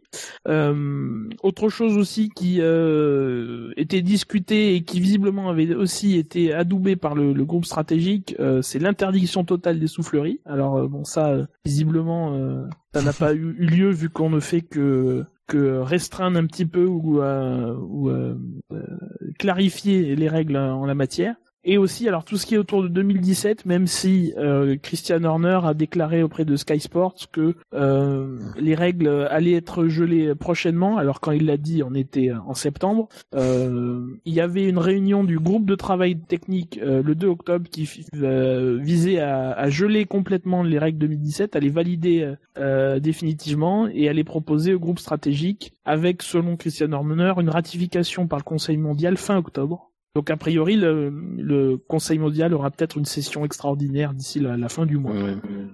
Ils voteront par fax, comme ils, comme ils Non mais c'est vrai. Ah oui. Je, suis toujours perplexe sur l'interdiction des souffleries, sachant qu'ils veulent aussi réduire la CFD. Euh, je comprends pas qu'on puisse interdire l'un en réduisant l'autre, parce que. Bah, c'est le contraire. Enfin, s'ils interdisent la soufflerie, ils libéraliseraient un peu la CFD. Ça va de, de pair pour l'instant, euh, enfin la, règle c'est de clarifier euh, un petit peu et de réduire un petit peu, mais euh, s'ils interdisent les souffleries, ça s'accompagnerait de la de, de mettre le paquet sur la CFD. Avec une interview de Boulier qui a dit que en fait les règles actuelles permettent pas de d'utiliser des des, des processeurs. Alors, ça commence à devenir un peu technique, mais des processeurs dernier cri, mais des des trucs un peu plus classiques. alors que que s'il y avait qui pourrait rédiger pour les règles pour qu'il y ait du matériel de de, de tout dernier cri qui puisse être utilisé. Pourquoi dans les règles de la CFD ils limitent ça au Pentium 3 Non, mais enfin, ils font ça par la puissance de calcul et euh, apparemment c'est plus avantageux de de de d'avoir des processeurs moins complexes en fait avec euh, si tu fais par ça plutôt que réguler par. Euh, euh alors Boulier lui parlait de de de de, de réguler ça en puissance électrique en fait. Ah j'ai bien lu. Et du coup, comme les c'est probablement la, limite des supercalculateurs qu'ils utilisent qui est euh... enfin il y a une limite imposée sur leurs supercalculateurs j'imagine. Une limite d'opération alors c'est les, les fameux flops c'est ça ouais, c'est ça. Une limite de teraflops c'est des millions de millions d'opérations en virgule flottante et là on se on se ah oui, on, se, on va un peu loin. Euh, là c'est la NASA là hein, oui. Surtout pour Fab. Ah bah là oui moi c'est oui, pourtant Fab il s'y connaît en flop ça c'est vrai. belle collection. Je vous remercie d'acquiescer, euh, mais ça fait deux fois donc euh, Gus Gus, tu vas prendre le gage là parce que quand même. ah, c'est merde. ah. Eh, j'ai quand même été juste, hein, je trouve. Genre, tu, tu, vois, tu te sens. Non, mais ça vaut, ça le, ça le vaut. mais euh, au moins, je me suis foutu de ta gueule, donc ça me. Ouais, tout à fait, tout à fait. Tu pourras le faire maintenant, mais en précédente, ta moquerie par, par oui. euh, un magnifique cri. Kamate, Kamate, ta gueule. Alors. Voilà. Ça, le, le, le haka aurait un autre cachet s'il disait ta gueule, effectivement. Oui. Donc sur ces trucs qu'on n'attendait pas, vous avez, vous avez pas l'air très inspiré? Bah, je t'avoue humblement que c'est pas facile d'être inspiré sur quelque chose qui euh, flotte dans l'air, justement. Euh... Euh, très sincèrement, j'ai pas grand chose à dire. Moi, j'attends de voir parce que tout, ce qu'on dit, tout ce qui, je rappelle qu'en début d'année, ils avaient tout un tas d'idées géniales pour relancer la F1. Il y en a aucune qui a passé le cut. Euh, moi, j'attends de voir parce que c'est quand même une procédure lourde. C'est une procédure qui peut être euh, stoppée assez facilement. Euh, en tout cas, il y a des mesures qui peuvent ne pas passer parce que la, la, commission F1, c'est quand même un, un, une grosse machine sur laquelle c'est pas facile de se mettre, de mettre tout le monde au, au, pas. donc moi, j'attends de voir très sincèrement le prochain, le prochain communiqué du Conseil mondial. Quoi. Mais ce que je constate, c'est que, enfin, je sais pas, j'ai pas l'impression. Enfin, j'attends. Voilà, je vais, je vais attendre. Je vais me taire, je vais attendre. Est-ce que le, le, le, Conseil mondial, la dernière fois qu'il s'est réuni, il avait euh, entériné le fait que la, la, la, radio serait limitée, la télémétrie serait limitée? C'était officiel ça au dernier Conseil mondial ou pas? Euh, Alors. Euh, que je, je, je j'arrive pas. C'était pas une décision du groupe stratégique hein et je crois que si, mais je suis pas sûr, j'arrive pas à le vérifier. Et moi, c'était le genre d'information que je m'attendais à retrouver justement dans dans ce conseil-là. Et, du coup, j'ai vu que c'était absent, je me suis dit que ça devait être la dernière fois, et, euh, et je me suis emmêlé les, les pinceaux, mais euh, j'ai pas l'impression. Alors ça, c'était plutôt des euh, des choses qui allaient dans le bon sens, enfin, en tout cas à mon avis. Moi, je me demande si ce genre de détails, enfin de débat, c'est pas passé par des voies, des canaux un peu plus euh, canaux, des canaux, pardon, tout à fait, un peu plus euh, périphériques, euh, notamment dans des, des comment, des directives ou des choses comme ça, parce que bah, ça, ça, c'est genre de truc, ça a jamais été inscrit dans le marbre jusqu'ici. Hein. Ça a été évoqué l'année dernière, on est, ils étaient arrivés euh, tout, tout contents avec une liste de choses interdites, et puis finalement, euh, ils s'étaient rendu compte que c'était quasiment impossible. D'ailleurs, on se rend compte dans les communications radio quand même que la plupart des gens discutent de choses qui sont censées être au moins limitées. Euh, on donne les écarts, euh, c'est pas tout le temps vrai, mais je, Hamilton a souvent ce genre de communication. Vettel, il y a pas longtemps, j'ai entendu une communication qui l'informait de la situation d'un autre concurrent. Bon, de toute façon sur enfin Kamate Kamate euh, de toute façon sur ce sur ce genre de choses il y, a, tellement eu de oui soyez soyez indulgents. Il y a tellement eu de d'annonces puis de rétropédalage puis de oh, finalement on autorise ceci on interdit cela mais en fait ce sera, sera en 2016 ou en 2017 en fait on sait plus. On sait plus trop en fait ce qui est autorisé ce qui est interdit. On a un peu noyé le poisson euh... ah mais ils ont ils ont complètement noyé le poisson. Ils ont même fait frire au passage. C'est dans les cahiers, c'est ça qui est très fort.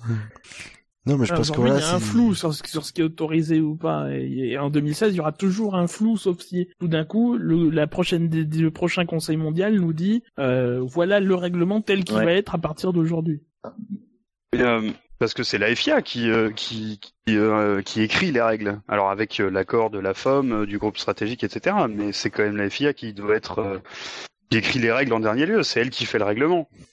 Non, non, la FIA, c'est elle qui a le chéquier, mais elle le donne et c'est la femme qui a le stylo. non, mais, je, non, mais d'accord, mais officiellement, c'est son tampon qu'il y a à la fin du règlement. Oui, oui, officiellement. Oui, donc, euh... ça n'empêche pas que c'est pas elle qui décide de ce que vont être les règlements. Ah, c'est comme le, c'est comme le cas de récemment, le plus récemment, c'est le, la, la, nouvelle procédure de départ. Euh, ça a été évidemment sous l'égide de la FIA, mais si les équipes sont pas d'accord, je pense que ce, typiquement le genre de mesure qui, en plus, euh, n'est pas par une voie très officielle pour l'instant. Je pense que ça sera sans doute amélioré la, la saison prochaine. Tout ça, c'est pareil, c'est quelque chose qui est décidé en cours de saison. Euh, mais par exemple, là, voilà, c'est un canal très euh, très périphérique. C'est par la voie de directive. Euh, bon. Alors même si la valeur des directives reste là aussi une question de sujet sujet à débat, mais et toi, Gus Gus, du coup, tu, tu as des choses à dire sur ces, sur ces règles, sur ces choses qui ne sont pas présentes sur ce communiqué?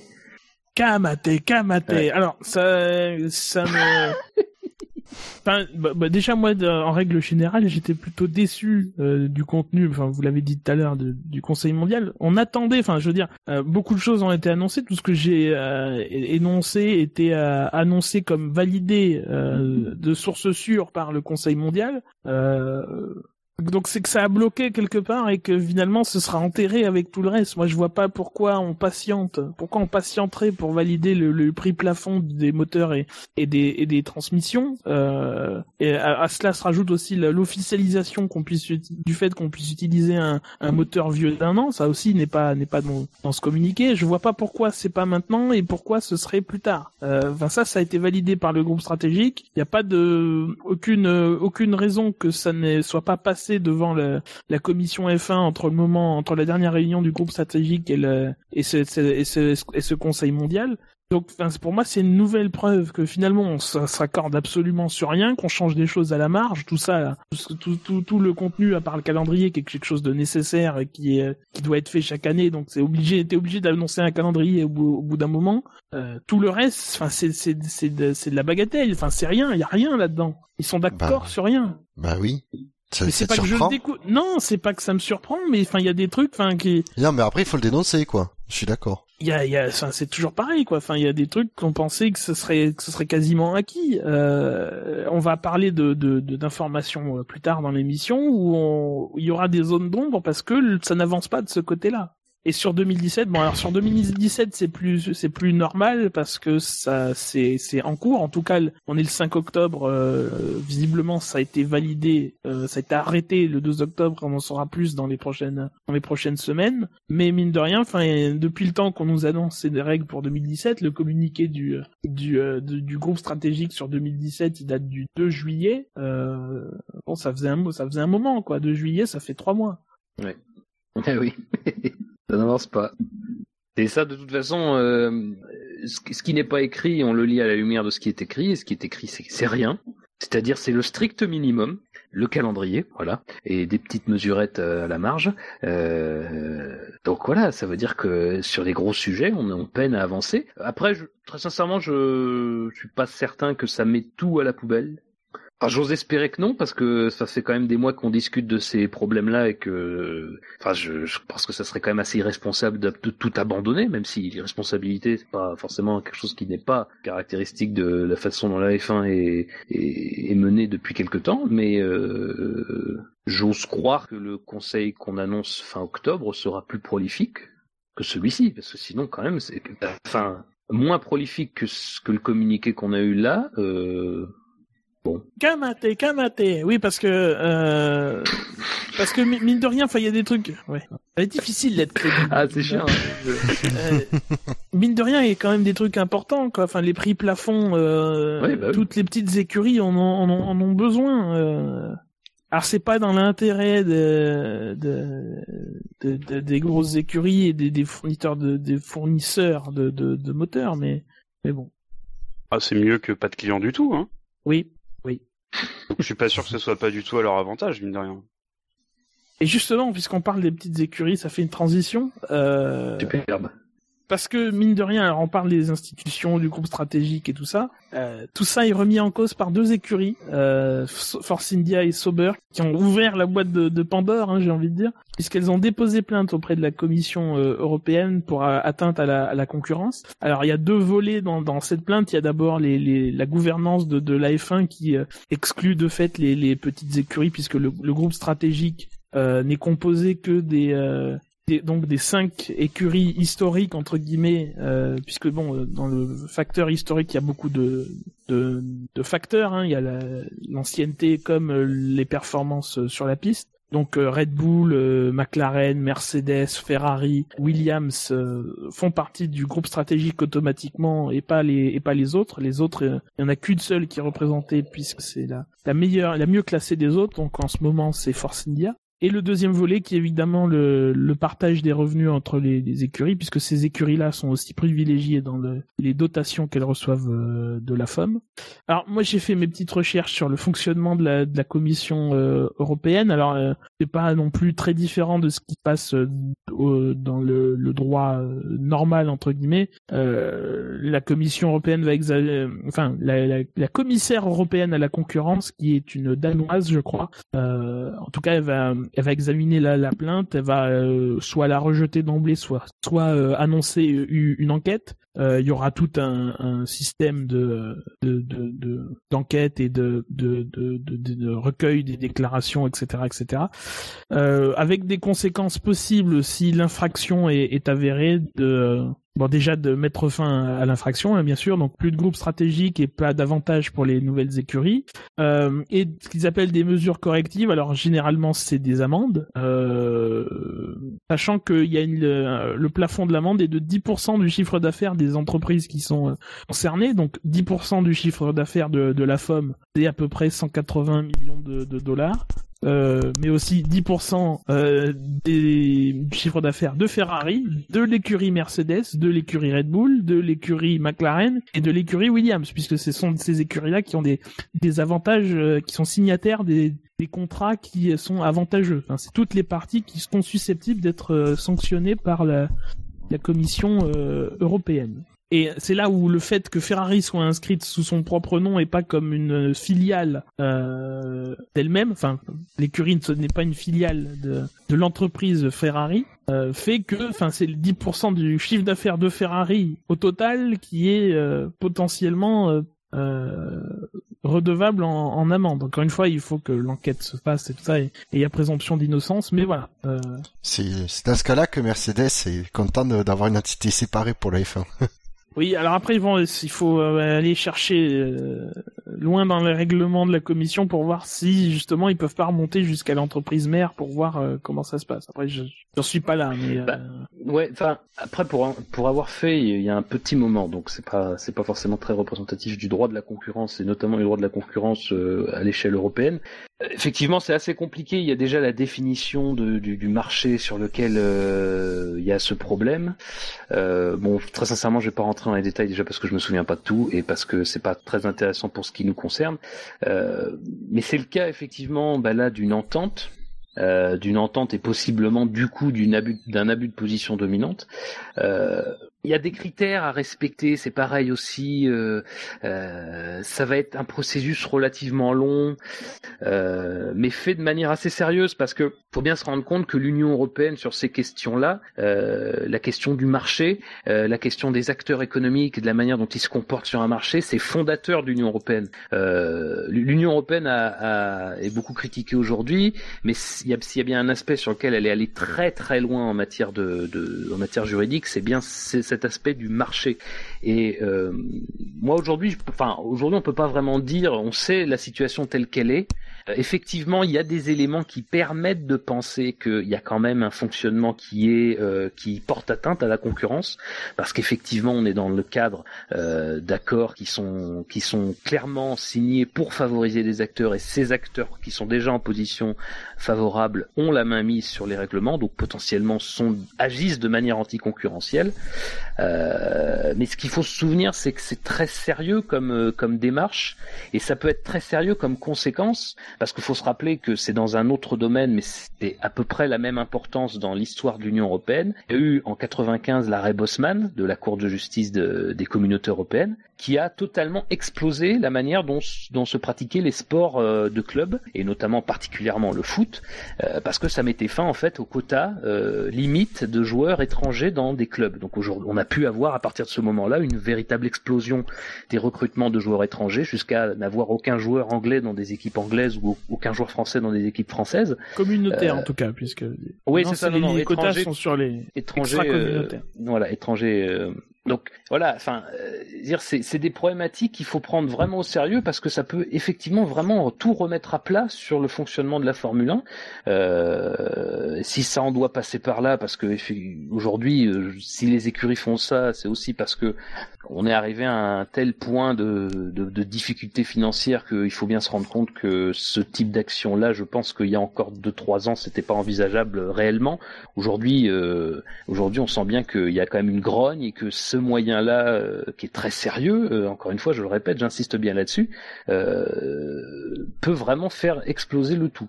Alors après, Toujours est-il qu'on ne sait pas comment ça va être analysé, l'enquête sur quoi va aboutir. Sur, euh, je lisais Ecclestone qui disait que, qui citait un argument qui peut être quelque chose qu'on peut lire de temps en temps, c'est-à-dire qu'il disait que euh, les écuries qui ont signé ces documents étaient au courant du fonctionnement. Oui, mais peu importe, j'ai envie de dire, c'est pas ça la question. C'est-à-dire quand une entreprise, une petite entreprise arrive sur un marché où il y a une grosse entreprise, elle le sait qu'il y a une grosse entreprise sur un marché, et pourtant elle peut agir pour faire respecter les conditions de la concurrence. Voilà.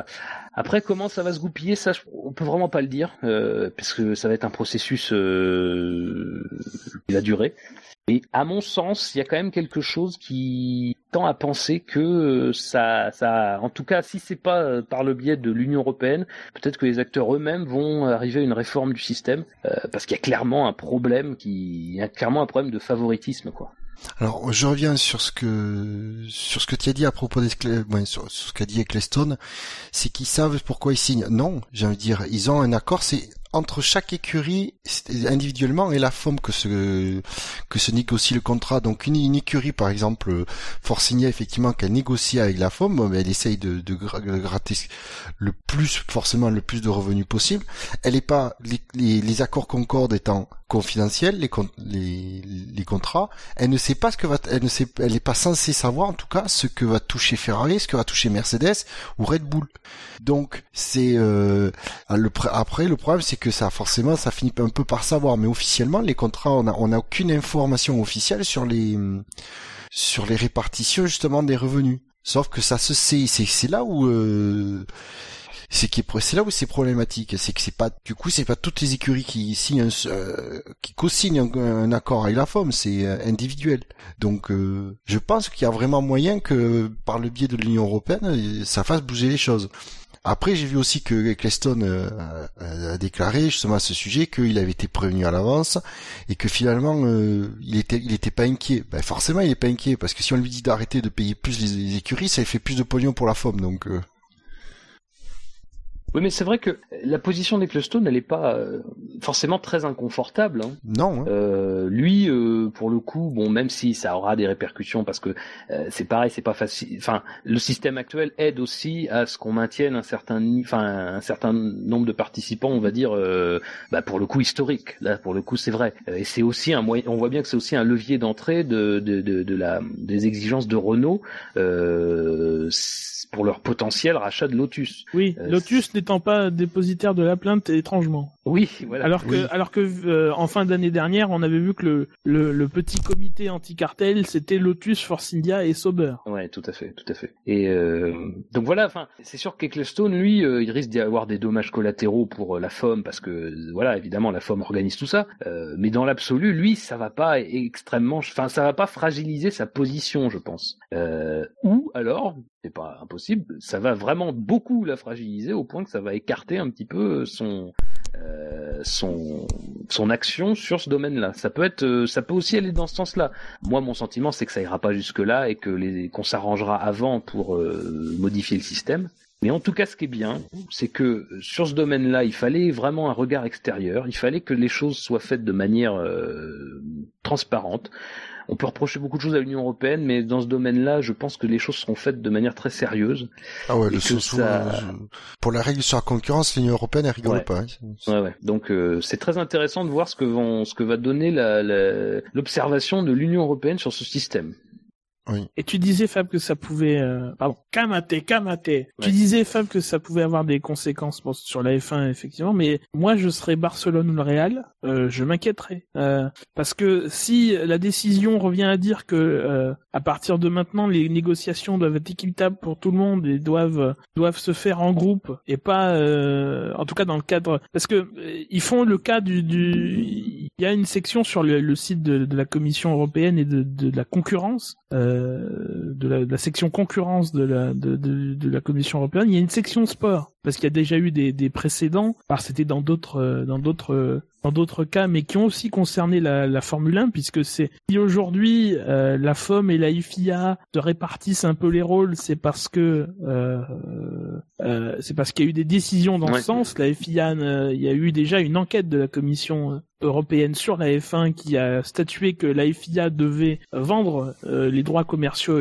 à un, tiers et ne pas s'occuper des des euh, des, euh, des, prérogatives commerciales. Entre parenthèses, ça s'explique pas, ça s'applique pas à tout le monde visiblement vu que la FIFA, voilà, par exemple, hein, c'est un peu le cas de, de tout le monde.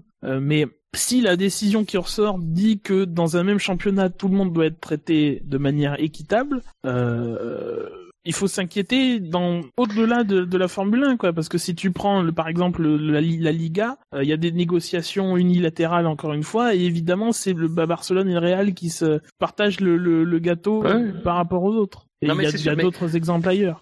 De toute façon, le, le fait est qu'on se rend pas compte, comme on s'était pas vraiment rendu compte en 95 de, de l'impact qu'allait avoir l'arrêt Bosman, parce qu'effectivement, ça se, se, lit surtout en football, parce que c'était le, c'est le sport majeur, c'est celui qui draine le plus d'argent, mais ça, ça a touché tous les sports. L'arrêt Bosman, ça concerne les, les, clubs, ça concerne le droit du travail, ça concerne le droit des travailleurs de, de, de, de s'installer librement dans un autre État. Euh, c'est, c'est pour ça que alors après moi, c'est une question qui va se poser aussi dans la manière dont les choses vont se passer, parce que le sport, effectivement, c'est déjà aussi des réglementations en plus des réglementations euh, qui sont celles des, enfin, le droit national, le droit européen, et puis dedans, l'État dans l'État, c'est-à-dire les règlements, le droit entre guillemets de du de la discipline. Euh, donc c'est vrai que c'est il y a énormément de paramètres, quoi. C'est pour ça qu'on peut pas dire aujourd'hui euh, telle chose. Enfin, on peut pas être sûr aujourd'hui de ce qui va se passer. Ça peut aussi aboutir sur rien, parce qu'on va considérer que c'est comme ça que les acteurs ont décidé d'organiser le, le, sport dans cette discipline-là.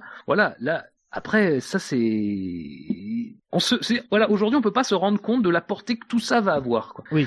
Et c'est, mais ça peut être potentiellement vraiment, comme tu dis, énorme, quoi. Ça peut aller au-delà de la Formule 1. Et la Formule 1, c'est très particulier parce que ça brasse énormément d'argent euh, sur une petite, sur un petit nombre d'entités. Et si ça s'applique à d'autres disciplines, c'est sûr que ça fera sauter des, des, des, négociations, ça, ça obligera des acteurs à se comporter autrement. Ça, c'est, c'est énorme, quoi. Enfin, c'est, c'est vraiment pour ça que je dis que c'est, c'est, c'est, ça me paraît moi colossal, quoi. Je, je m'attends à ce que ça, ça ait des répercussions colossal. Déjà dans la F1, si ça fait bouger le système, ça sera à mon sens colossal parce que y a que ça qui peut faire bouger le système. Hein, on a bien, on a bien compris. Euh, mais voilà, enfin c'est, c'est clairement quelque chose qui, qui peut être qui peut être énorme quoi. Et en tout cas, je saluerai le courage de Sauveur de Force India. Oui. On, regardera au prochain Grand Prix si on les voit. Mmh. non, parce que mais, mais t'as raison, Bouchard, parce que c'était pas acquis euh, jusqu'ici. Enfin, ils ont pas donné beaucoup de signes que ils allaient euh, mener leur menace entre guillemets parce que mine de rien, enfin c'est une menace quoi. Enfin c'est même si même si bon potentiellement pour Bernie ça, ça lui coûtera 180 millions de dollars, euh, c'est 10% de allez mettons 200 millions si ça continue à, à, augmenter et que et que ça traîne pendant un ou deux ans.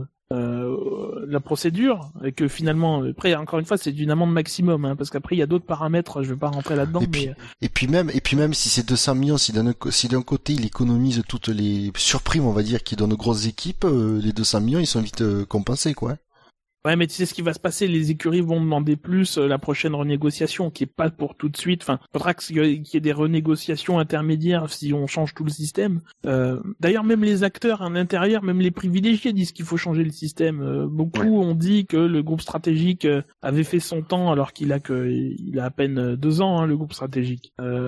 Euh, Christian Horner, Eric Boulier, tout ça, tout le monde a un peu dit que voilà, c'était pas à eux de faire les règles euh, donc euh, c'est pas là pour rester et peut-être que de, de lui-même le système va évoluer, même si euh, peut-être pas sur le partage des revenus, mais en tout cas sur le volet gouvernance. voilà. Autre chose sur ce, cette plainte de l'UE, enfin auprès de l'UE. Auprès de l'UE. Euh, non, pas grand-chose. Sachant que c'est c'est c'est la suite d'un pas d'un processus, mais c'est vrai qu'il y avait déjà eu des des choses de fait. C'est euh, une députée européenne britannique qui s'était euh, qui avait alerté la commission au départ et la commission lui avait répondu que c'était aux écuries de qu'il fallait qu'il voilà qu'il fallait qu'il y ait une, plainte pour qu'il puisse agir. Donc, Donc affaire à suivre avec euh, l'éventail de, de, de, de, ce qui peut se passer très large. Juste, ouais, et juste la remarque, c'est que euh, ben, on savait que, ben, en tout cas, Sober et Force India y pensaient, mais ça date depuis, euh, ça remonte à un moment maintenant, et là, du coup, ça sort un peu de, ça surprend quoi. On n'a pas eu de, de signe avant-coureur. Mais c'est, ça prouve le niveau de, enfin qu'on a atteint en, en, matière de difficulté, parce que c'est, euh, moi, moi je pense que Sober, ça me, ça me, euh, comment dire, ça me comment ça m'alerte particulièrement parce que Sober, on sait les liens que Sober a avec une grosse écurie qui est bien installée, qui est Ferrari. Euh, même si euh, voilà, c'est pas l'idée, c'est pas de dire que Sauber euh, agit contre Ferrari particulièrement, elle agit contre le système. Mais Sauber, on est arrivé à un tel point aujourd'hui, on l'a bien vu d'ailleurs avec le micmac des contrats l'année dernière, même si c'est Sauber qui fait n'importe quoi, ils font n'importe quoi parce qu'ils sont pris à la gorge. et puis cette année, ils annoncent très vite leur pilote parce que pareil, ils sont pris à la gorge à ce niveau-là. Et voilà, on se rend. Et puis bon, Force India en plus, il y a des difficultés qui sont liées plutôt à, à Malia, mais ça prouve voilà le niveau de difficulté dans lequel on entre. On est obligé maintenant de prendre le risque de faire tout péter avec les représailles, parce que c'est, comme vous disiez, c'est, courageux parce que mine de rien, ça reste la Formule 1. On sait que la Formule 1 c'est pas tendre avec les gens qui sortent du, chemin. Euh, voilà, il y, a, des risques aussi pour eux. Je pense pas qu'aujourd'hui il y ait une malveillance vis-à-vis de, de, la part des grosses écuries et notamment, je pense, de Mercedes qui a plutôt prouvé et de Red Bull qui a plutôt, ont plutôt prouvé eux qu'ils étaient en faveur d'une modification des choses. Mais voilà, euh, même si Ecclestone dit qu'aujourd'hui, lui, euh, c'est pareil, il leur en veut pas et qu'il comprend, et puis de toute façon, lui, il peut très bien comprendre parce que de toute façon, il, c'est voilà, c'est genre de typiquement le genre de choses qu'il aurait pu faire lui. Typiquement, voilà, c'est lui, lui, il a fait sauter la F1 dans les années 80, hein, euh, Ecclestone. Donc, euh, il peut comprendre de ce, cette démarche-là. Mais c'est effectivement très courageux de leur part parce que la F1, ça reste un petit monde et qu'un petit monde, on, voilà, on tire un peu sur ce, ce, comment dire on n'hésitera pas à être un peu plus sévère envers ces, écuries-là. Donc je pense qu'elles ont eu à la fois raison pour euh, elles dans leurs difficultés financières et peut-être aussi pour un peu se protéger. Encore que Sauber s'est pas identifié immédiatement euh, par rapport à Force India, mais, euh, mais voilà. Force India publie un communiqué évidemment qui explique voilà les deux volets de l'affaire sans après sans s'étendre sur la question puisque maintenant il y a des considérations légales et qui seront obligatoirement entendues par la par la Commission européenne. Donc euh, voilà. Mais ce qu'on elle a fait un peu plus profil bas. Ouais. Ce qu'on peut dire sur le sujet, juste, c'est que tout ce qui va sortir dans les prochains mois qui sera lié à ça, faudra le prendre avec encore plus de pincettes que que les pincettes qu'on utilise habituellement. Euh, parce que là, aujourd'hui, euh, tout est entre les mains de, de l'Europe, euh, de l'Union européenne, et c'est de ce côté-là qu'il faudra se tourner, et pas du côté d'une communication qui sortira à la fois des écuries qu'on qu'on qu'on déposé la plainte ou des écuries qui sont en dehors de cette plainte, ou même que des acteurs et tout. Je pense que sur ce dossier, il faudra être extrêmement prudent, euh, parce que de toute façon, même si quelqu'un dit quelque chose qui se vérifie, ça sera qu'une partie de la vérité, euh, et que voilà, il faudra attendre euh, la décision officielle euh, sur ce niveau-là. Quoi. De toute façon, la prochaine étape, c'est de confirmer si la, la, la, la, plainte va faire suite, va avoir, va avoir une enquête à sa suite ou pas. Mmh. Euh, voilà. Donc pour l'instant, je vois mal des gens prendre la parole en faveur ou en défaveur. Par contre, sur les que la plainte soit suite ou pas, moi je pense que oui, ça sans aucun doute qu'il y aura des suites. Hein. L'avenir nous le dira, moins que Scani tu veuilles, veuille euh, non, non, non, non, je pense que Fab... Euh, oui, nous avons notre maître à nous mettre... Voilà, c'est ça, on a, on a un mec Non. J'ai pas dit grand chose. Maître gros. Non, non, non, non. non, mais, euh, moi, j'ai rien de plus à dire là-dessus, si, si, ce n'est que historiquement, en général, euh, cette partie-là de la Commission européenne, euh, elle va plutôt dans le sens entre guillemets des consommateurs. voilà, il y a les affaires Google, il y a les affaires, les affaires Microsoft. Enfin, ils ont fait tomber des trucs beaucoup, beaucoup, beaucoup plus gros que la petite Formule 1. La seule question qui reste, c'est est-ce que Force India et, et euh, mince, Sauber, oui, merci, euh, arriveront à tenir le coup, enfin surtout pour Force India, j'aurais plus de doutes sur Force India, arriveront à tenir le coup financièrement jusqu'à temps que l'Union européenne rende sa décision, quoi. Ah, pour moi, rien, la, grosse question est là. Mine de rien, chez Force India, on, reconduit les deux pilotes qui sont pas des, qui sont pas vraiment qui sont pas des pilotes payants parce que Perez apporte des sponsors mexicains, mais euh, bon, quand on annonce des pilotes, mine de rien, c'est qu'on pense qu'on a de quoi et puis ils gagnent une position cette année au championnat constructeur jusqu'ici. Donc ils ont ça, ça fait c'est pas énorme vu que ils ont pas privilégié par rapport aux, autres. Ferrari, euh, enfin bon Ferrari sera deuxième, mais, euh, mais Ferrari serait cinquième, ils auraient plus de de de de, de, choses que McLaren en étant neuvième va avoir sûrement plus de plus d'argent qu'eux, au moins autant en tout cas. Enfin voilà, tout ça est à suivre et euh, effectivement il faudra regarder ça avec attention. Passons au transfert. Euh, alors bon, euh, on va commencer par les transferts qui étaient dans l'air, donc euh, on va faire vite là-dessus, hein, puisque bon, on est un peu avancé dans l'émission.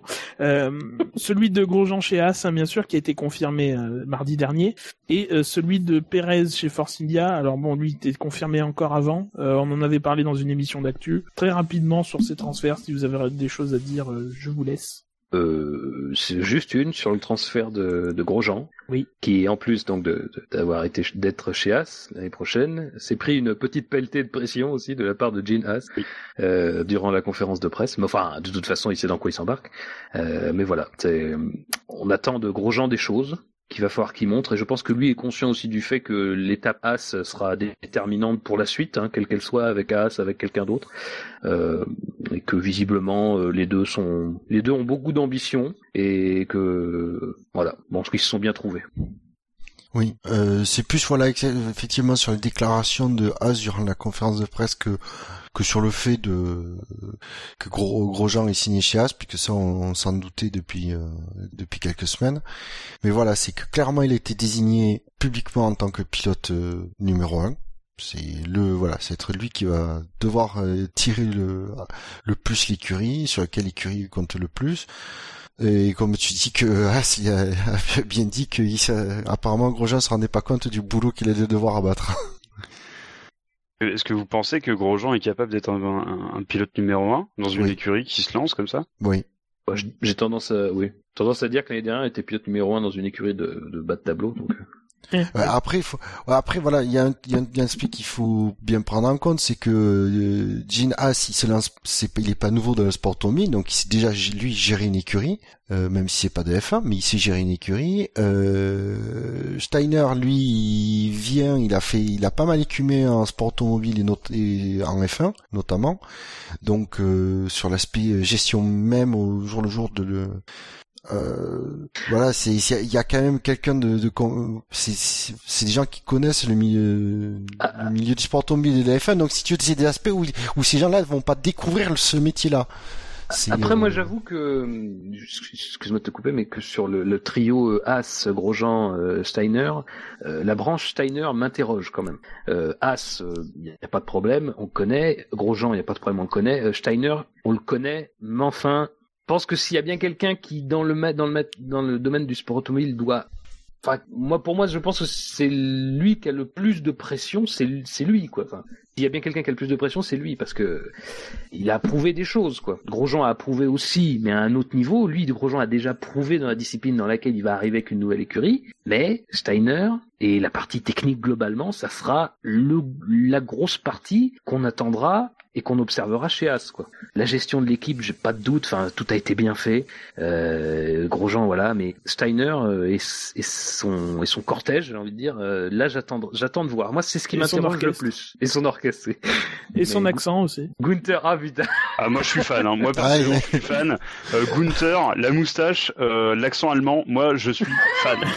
je j'aime j'aime cet homme. Et on n'a pas toujours été fan de l'accent allemand et de la moustache. Hein. Ça, faut quand même le dire. L'histoire française n'a pas. Ah, ça y est, ça y est, Fab, point Godwin. Oui. On, jouait, on jouait pas dans la même équipe alors. Non.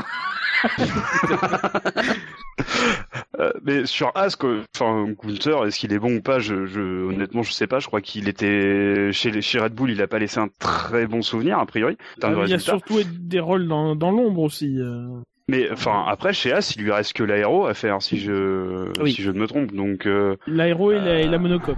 Et bon la, monocoque ce sera en partenariat avec Dallara. Ben, c'est ça en fait, c'est qu'il y, a cette branche là. Bah, Steiner, moi, Dallara, pas moi ça me fait peur. Ouais, c'est pas tellement que je doute des compétences de Steiner, c'est plutôt qu'il se retrouve effectivement pour la première fois dans la lumière. Donc il sera attendu quoi. C'est pas, on se tournera pas vers quelqu'un d'autre s'il y a un problème de ce niveau-là quoi.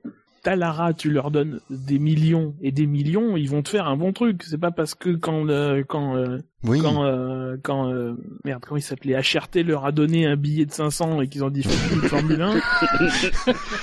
oui, évidemment, oui, t'avais une GP2 quand même. Oui, c'est ça. mais... Non, mais je suis, je suis d'accord. Euh... Faut, le Dalaral, effectivement, le dernier euh, exemple, euh, le dernier souvenir qu'on a en F1, c'est euh, l'arrivée des trois nouvelles écuries qui s'est fait dans un temps extrêmement court, avec des budgets qui n'étaient pas énormes et qui devaient faire beaucoup plus qu'apparemment que ce qu'ils doivent faire maintenant. Donc c'est voilà, moi et puis il faut dire que Dallara, c'est pour le début. Si vraiment après, euh... ah s'il a annoncé clairement, je sais plus c'est Steiner, mais l'un des deux, on a annoncé clairement que bon c'est au début pour se mettre en jambe, qu'ils ils ont le partenariat Dallara, mais qu'à moyen terme, euh, l'idée c'est que ce soit eux-mêmes qui conçoivent et, construisent le châssis. Ouais, sur Pérez, ouais, Pérez, voilà, on a, on a tout dit sur Pérez. Voilà, je crois. Non, mais c'est bien, voilà, c'est bien. C'est bien. mieux. Ouais, c'est bien pour lui. Un bon pilote qui reste dans une en Formule 1, c'est très bien. Alors par contre, sur des transferts un peu plus surprises, enfin un, euh, c'est Button qui reste chez McLaren finalement après toutes les tergiversations et, les annonces de certains tabloïds qui disaient que c'était sûr, il allait pas, il allait pas rester, il allait annoncer sa retraite au Japon finalement. Il sera encore l'année prochaine et peut-être même après, euh, si t'en crois les, les déclarations. ça, après, c'est toujours hein, déclaration. Hein. Les promesses n'engagent que ceux qui veulent bien y croire. C'est ça à peu près, non? C'est ça. Mais euh, oui, pour le coup, enfin, c'est comme, c'est un peu comme l'année dernière en fait. C'est-à-dire que ça aurait été très surprenant qu'il reste jusqu'à il y a quoi? Il y a une semaine. Et puis soudain, il y a un retournement et ça devient évident qu'il va rester en fait. C'est comme l'année dernière où ça a longtemps été Magnussen et puis au dernier moment, ça a été lui et finalement c'est cette décision-là qui est restée. Donc euh, euh, Button, c'est un chat quoi. Il a neuf vies. Euh, Pilouterie. Et euh, bah, bizarrement, très sincèrement, euh, il, de toute façon, Button, on le connaît, euh, son image de gendre idéal, ça fait longtemps que nous, on, voilà, on sait très bien qu'elle est, qu'elle est, qu'elle est plus ou moins fausse. Il a peut-être l'image du gendre idéal, mais il parle pas comme un gendre idéal et il se comporte pas forcément toujours comme un gendre idéal. Et une bonne citation sur Loda d'ailleurs. Je l'ai, pas prise comme ma citation, mais c'était très drôle. Tu sais, c'est Loda qui avait confirmé qu'il allait prendre sa retraite et tout, et il a répondu, oui, vous savez, Loda, il vient me parler quand je vais aux toilettes, et avec son accent j'entends, j'entends pas des j'entends pas bien, donc j'ai dû lui dire oui, oui, comme c'est. Par politesse. Par politesse. Et... Non mais bon, c'est l'expérience aussi. Hein. Euh, ça l'a aidé sans doute à la fois à rester et puis à avoir à avoir des raisons qu'on le garde. Moi je reste, enfin ça aussi ça m'interroge plus globalement sur euh, la manière dont dont le jeu de pouvoir continue à jouer chez McLaren parce que Button c'était pas forcément le candidat de Dennis la, la saison passée. Euh, alors il reste toujours dans l'ombre Magnussen, il reste Vandorn. bon alors moi je conçois pas un départ d'Alonso Hein, euh, pardon, mais euh, voilà. Enfin, je, je, moi, ça m'intéresse surtout sur ce qui, sur en coulisses, les vrais pouvoirs de Ron Dennis, que que le fait que que Button parvienne à rester. Enfin, ça, après, euh, Je sais pas.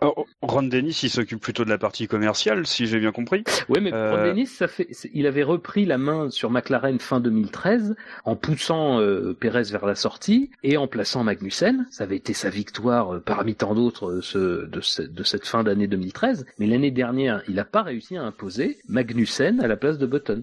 Oui, mais peut-être que, tu vois, comme il est responsable de, de, de la partie commerciale de la boîte, avoir un duo Alonso-Button, c'est peut-être un peu plus vendeur pour euh, les opérations des sponsors, des, enfin des quatre sponsors qu'ils ont. Euh, que, que, tu vois d'avoir Magnussen et Van Dorn, moi je l'attends. Hein. Honnêtement, j'aimerais beaucoup Van Dorn euh, vienne vienne en F1, mais, mais c'est plus vendeur, je pense, quand tu fais des, des opérations médias pour tes sponsors. Ah non, mais je pense, je pense qu'il voit que ça, moi. Hein. Évidemment, non mais évidemment, et, et c'est sûr que ça explique peut-être parce que Ron Dennis a visiblement eu, était visiblement quelqu'un, en tout cas, c'est ce qui sortait des, des médias, contrairement à la dernière fois, qui soutenait hein, le fait que, que, Button reste. Reste que euh, moi, ça m'interroge aussi sur la manière dont fonctionne derrière McLaren parce que ça fait ça fait quand même deux pilotes. Alors euh, a priori euh, un qui a plutôt été valable sur sa seule saison de Formule 1 et l'autre qui est quand même parmi les meilleurs espoirs et qui vont être encore placardisés et, et, sacrifiés sur l'autel de Button. Et Button, même si moi j'aime beaucoup Button et que Button c'est évidemment un pilote qu'on, enfin c'est difficile de dire beaucoup de mal de Button, si, ce n'est qu'on peut toujours euh, considérer que au niveau des performances c'est pas toujours euh, très flamboyant. Mais bon, bah Button c'est quand même pas l'avenir. Euh, et puis, euh, enfin, Button cette saison, euh, j'ai pas non plus senti qu'il était euh, satisfait à 100%. voilà. Alors effectivement, le, défi Honda, c'est quelque chose que tu peux relever.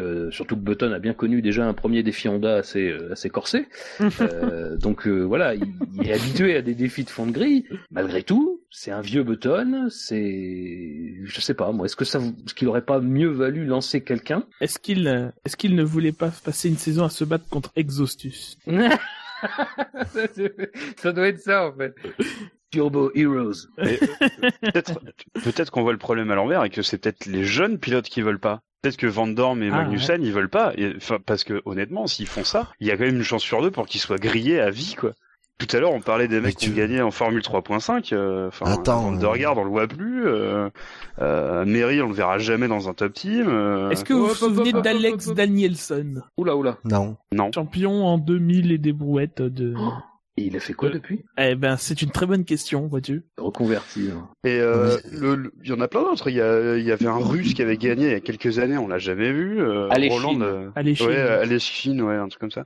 Euh, Roland cette année, on, je sais pas où est-ce qu'il pourra atterrir. Enfin, peut-être que c'est les jeunes en fait qui veulent pas, hein, qui préfèrent peut-être attendre un an et avoir un meilleur, un meilleur volant. Hein. Il était courbé à l'échine. c'est bon. Ça. Ça, c'est, ça, je la note, tu vois. non, mais, euh, mais peut-être, mais t'as peut-être raison, mais je, enfin, moi, le sentiment que j'ai, c'est que quand même, euh, dès le moment de tenter des trucs chez McLaren, ça serait maintenant, quoi. Enfin, je veux dire. Bah oui. Ils ont ça rien à perdre, quoi. Et, et ça paraîtra incroyable qu'un mec refuse un volant en, en Formule 1, mais, euh, mais il y a peut-être de ça. Hein, je... Non, tu rigoles surtout chez McLaren. Tu c'est la visibilité que ça offre et tout. Surtout que le, surtout qu'on sait que dans dans un an les les il y a beaucoup de contrats qui vont arriver à leur terme et donc il y avoir il devrait y avoir pas mal de de chaises de chaises musicales donc euh, et puis même jeune pilote c'est le but c'est d'arriver en F1 euh, tu leur dis euh, même si c'est pour un an c'est pour signer un contrat d'un an chez McLaren le pilote il va dire oui forcément alors moi, ma question pour vous, euh, en rapport avec la suite justement, c'est est-ce que ces pilotes McLaren, donc Magnussen et Van Dorn, ne seraient pas courtisés pour aller ailleurs? Que du côté de chez Lotus, euh, on nous dit que pour remplacer Grosjean, il y a des options entre guillemets, entre, euh, oui, je cite, séduisantes pour 2016. Alors on Donc sait c'est pas Jean-Éric Verne. Magnus. Parce que c'est pas séduisant. Ça, nous laissons, nous laissons responsable de tes propos. Euh, Puisque voilà, euh, chez Lotus, on nous dit que on a des options, euh, on a de quoi remplacer avantageusement Grosjean. Euh, on sait que Magnussen a un temps été cité comme euh, potentiel pilote Renault en 2016. Qu'est-ce que vous pensez de ces déclarations de, de Gastaldi? Renault, ils sont un petit peu comme As, euh, c'est-à-dire qu'il va falloir quand même scorer rapidement et développer la voiture, surtout pour Renault d'ailleurs, euh, au niveau de développement. Donc euh, parce que là, ils vont partir en retard avec leur châssis qui est toujours pas fait. Enfin, on sait pas. Ce oui, mais les transferts. Mais oui, non, mais d'accord. Mais justement, quel intérêt d'avoir Maldonado, qui a priori est quand même pas un pilote de pointe, et de prendre un jeune? Ça me paraît quand même extrêmement risqué. Mais donc c'est qui selon vous les, les options euh, séduisantes moi, je, moi je pense que c'est un ancien champion du monde. Moi je pense que c'est le champion du monde au casque arc-en-ciel, je pense que c'est Jacques Villeneuve. Quelle audace Je pense que sa saison en Formule 1 était un contre-feu et qu'il va signer avec Renault. Oui, puis chez Renault, il avait fait, il avait fait une très belle pige chez Renault en 2004 en plus. Oui, bah moi j'étais content de le revoir. Et entre Canal Plus, la Formule 1 et, et, Enstone, ça va faire recharger en 2016. Il va commenter le Grand Prix depuis le cockpit. Ouais. Il pourra constater que les pilotes freinent vraiment comme des sagouins. Non, mais, là, euh, je, suis douzième, mais je descends ma place parce que c'est important pour moi d'être douzième. Euh... Vous avez vu, je me suis pas écarté. Bon, bah, c'est parce que, c'est parce que bon. Non, mais euh, euh, les options séduisantes. Pour moi, c'est un pilote qui a déjà fait de la Formule 1. Donc euh, moi, pour moi, Palmer, pour moi, c'est pas séduisant. Enfin, bon, même globalement, il aurait fait de la Formule 1. Palmer, ce n'est pas séduisant comme option. Donc, même si Palmer est, dans le bercail. Euh... Non, mais si la référence c'est Maldonado, euh, même euh, Palmer, il devient, séduisant. Non, mais attends, attends, non, mais bon, après Maldonado, c'est que bon, même si on se fout de sa gueule et on a raison parfois, Maldonado, c'est. Non mais attends, attends, non mais laissez-moi finir parce que, Maldonado. Euh, Cette calvitie à 25 ans. Ça reste un pilote valable. Euh... Je, je, suis désolé, c'est que dans ma tête, quand tu dis Maldonado, il y a le, mot BEP carrosserie qui s'associe euh, immédiatement. et, mais non mais Maldonado, c'est bien pour la F1. Euh, dire euh, bon, évidemment, quand t'es Renault, je pense pas que ton ambition c'est d'avoir Maldonado, mais bon, il sera là. Donc de toute façon, maintenant c'est fait. Donc ça c'est pas. Mais après qui pour le seconder un temps, on a pensé que l'aspect français serait important, mais Abitboul a plus ou moins dit que c'était pas forcément l'aspect, enfin un aspect essentiel. Le premier passage de Renault, d'ailleurs, le confirme. Euh, Renault n'a pas cherché, d'ailleurs, bon, pas forcément que Renault, mais bon, voilà. Renault avait placé à la tête de l'écurie quelqu'un qui était allergique au pilote français. Euh, mais voilà, enfin, moi pour moi les options séduisantes, c'est euh, c'est Vergne, c'est Magnussen et c'est potentiellement, euh, mais là encore, je doute très fort qu'il puisse euh, arriver à l'avoir, Vandorn. Après, je vois pas très bien quelle option il y aurait de plus, séduisant. Et encore, quand ils disent séduisant, bon, évidemment, on déconne avec ça. C'est comme pour la F1 plus agressive, ça veut pas dire grand chose. Il y aura des options qui se présentent, ils prendront, ils essaieront de prendre la meilleure en tenant compte de tous les paramètres. Si c'est Renault, sans doute que le paramètre financier aura moins d'importance. Encore que, si c'est Lotus tout seul, déjà ça sera un exploit. Le paramètre financier, ça sera pas à négliger. Donc euh, bon, euh, ça penchera, ça fera pencher la balance dans tous les candidats. Mais après des candidats, il y en aura. déjà, il y en avoir une belle pile de CV euh, à côté de du bureau de Gastaldi et de et d'autres. voilà. Quoi. Et Alonso. Bim ça suffit, oui. Ouais, mais à quel prix, quoi? Alonso, ça aurait été viable si c'était Briator à la tête de, à la tête de l'écurie, sauf que ce sera pas le cas. C'est dommage. Donzo, euh, non. Ah, moi, je serais pas étonné qu'ils réussissent à récupérer des mecs de, de Toro Rosso, en fait. Qui récupèrent Sainz ou Verstappen. Je sais pas, je le bah, vois. Verstappen, il sera pas, c'est, non. Comme on l'a déjà dit, contractuellement, c'est, à mon avis, c'est, c'est, c'est trop difficile. Sainz, c'est pas impossible. Mais, euh... mais après, faut pas, c'est pas faux ce que tu dis, Scani, parce que faut pas effectivement gommer totalement l'éventualité qu'il y ait des pilotes d'un certain calibre qui soient sur le marché. Et aujourd'hui, ouais, et aujourd'hui, le, le, le, le, enfin, comment, la grille est quand même assez complète, quoi. Hein. Euh, donc euh, le siège Renault ou le siège, enfin bon, bref, le siège de, de l'écurie d'Enstone euh, aura peut-être une certaine valeur dans la mesure où il sera peut-être l'un des derniers. Donc bon.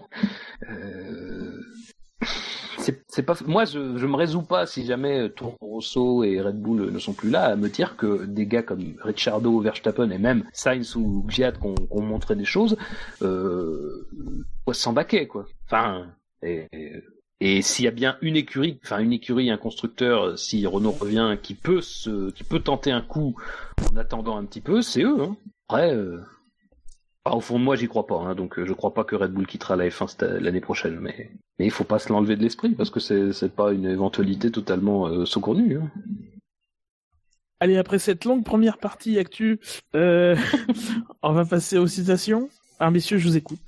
Ben, je vais commencer puisque je reste un peu dans le thème euh, dans le thème qu'on vient aborder, puisque c'est une déclaration de Jean Haas, dans le thème, surtout celui qu'il a fait, mais qui parle un peu du justement il, était interrogé sur le bon il parle sur le ce qu'est pour lui la F1 et euh, notamment tout ce qui est les réductions de coûts, il aborde plein de, choses et euh, il a déclaré il change constamment le règlement dans le but de réduire les coûts, mais chaque fois qu'ils veulent faire économiser de l'argent, les équipes en dépensent en dépensent encore plus. Et ce mec, il est pas en F1, mais il a il a compris exactement comment ça marchait. Bah, de toute façon, d'une façon un peu détournée sur le sur le biais, excuse-moi.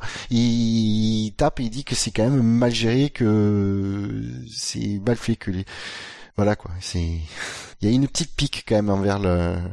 la façon dont c'est la F1 fonctionne. Oh faut aussi dire que c'est quelqu'un qui vient du système nord-américain et que et que là-bas il y a il y a relativement euh, peu de constructeurs. Enfin, tu voilà, tu prends ton moteur euh, chez Honda, tu prends ton, ton châssis d'Alara ou Ford en fonction de la, euh, de la, de la, de la, la compétition. Enfin, il n'y a pas de développement euh, comme on pourrait l'entendre en Formule 1 non plus en cours de saison, etc., etc. Il vient aussi, enfin, il voit ça avec un prisme euh, où les choses sont quand même un petit peu plus figées euh, dans les championnats nord-américains, que ce soit NASCAR ou, ou IndyCar. Les, les, développements techniques en cours de saison sont quand même beaucoup plus limités que ce qu'il y a en F1. Ben non, justement, parce que quand, quand je vois le reste des déclarations de Haas, euh, on sent qu'il a bien compris que, ben justement, il, il évoque l'aspect excellence technologique avec beaucoup de développement. Et voilà, c'est, je pense qu'au contraire, non, il est très bien conscient du, de cet aspect-là. Mais de toute façon, As, il a ce regard euh, froid, euh, bon déjà de, de, de, de l'anglo-saxon, de toute façon, qui, qui, euh, qui observe quelque chose. C'est le pragmatisme, mais c'est aussi le regard froid de la personne qui arrive avec un but précis pour son entreprise, parce que la F1, il l'a toujours dit, il l'a jamais masqué, c'est pas l'amour du sport automobile qui l'a conduit euh, éperdument vers la Formule 1, c'est l'envie de faire développer à l'international sa marque euh, As Automotion.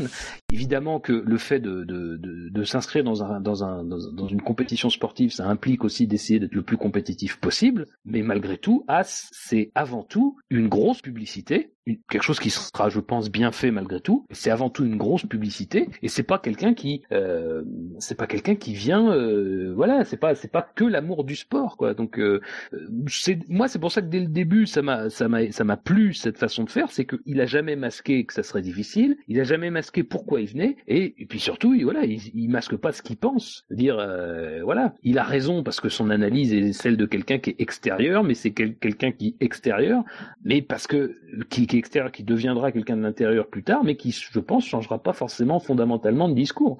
Lui, ça, à la ça lui importe peu la différence euh, réglementaire. Il le constate, il dit pas que c'est bien, il dit pas que c'est mal. Hein, il me semble dans ses déclarations il le constate, mais voilà, c'est, ça va être là, As aussi, ça va être un peu plus, euh, ça va être une communication différente. C'est pas une communication qui est enrobée par la même, euh, par le même désir de de de, euh, de masquer certaines choses, d'embellir certaines choses qu'on peut connaître ailleurs. Encore que certains cette année sont pas gênés pour pour comment dire, pour être assez francs dans leur communication. mais voilà, c'est, il y a ce pragmatisme de As qui fait que il sait que ça sera dur, mais il sait où il veut aller. Et puis il sait aussi avec qui il a fait affaire. Il s'est engagé quand même, il s'est rapproché de Ferrari. Euh, ça va être bon quand on exagère un peu quand on dit équipe B ou junior team parce que évidemment ça sera pas euh, ça sera pas comme ça dans le fonctionnement. Enfin moi je, doute du fait que lui se laissera euh, laissera un fonctionnement comme ça se bâtir. Mais voilà ça aussi ça prouve très bien que il vient en F1 pour euh, pour être euh, compétitif bien sûr, mais il vient pas en F1 pour tout casser quoi. Et c'est l'ambition mesurée de quelqu'un qui, qui veut utiliser la F1 comme un vecteur de son de son entreprise. Donc euh, et ces déclarations là, c'est pour moi c'est exactement le même le même ressort. Alors juste à l'année pour la pour la petite anecdote, j'ai découvert justement en regardant un peu, euh, c'est qu'il il a il a lancé le, la construction du, du bâtiment pour l'écurie de F1 avant même d'avoir le feu vert de la FIA pour la licence. Bah, de toute façon, vu la concurrence qu'il avait, euh, c'est pas Stéphane Grandprix qui a eu lui piquer la licence. ouais, sauf que je... n'oublie pas, n'oublie pas que c'était un appel d'offres. Il n'y avait pas forcément de un appel à candidature de la FIA qui avait pas forcément de garanties. De toute façon, il aurait réutilisé les bâtiments qu'il allait construire pour, pour son écurie de NASCAR. Enfin, c'était un investissement Euh, il est passé il y a pas longtemps quoi. 3 à 4 voitures. Euh, voilà. je crois que ça qualifie bien le Jean Haas. Autre citation, messieurs. Euh, J'en ai deux, mais je je vais pas rallonger.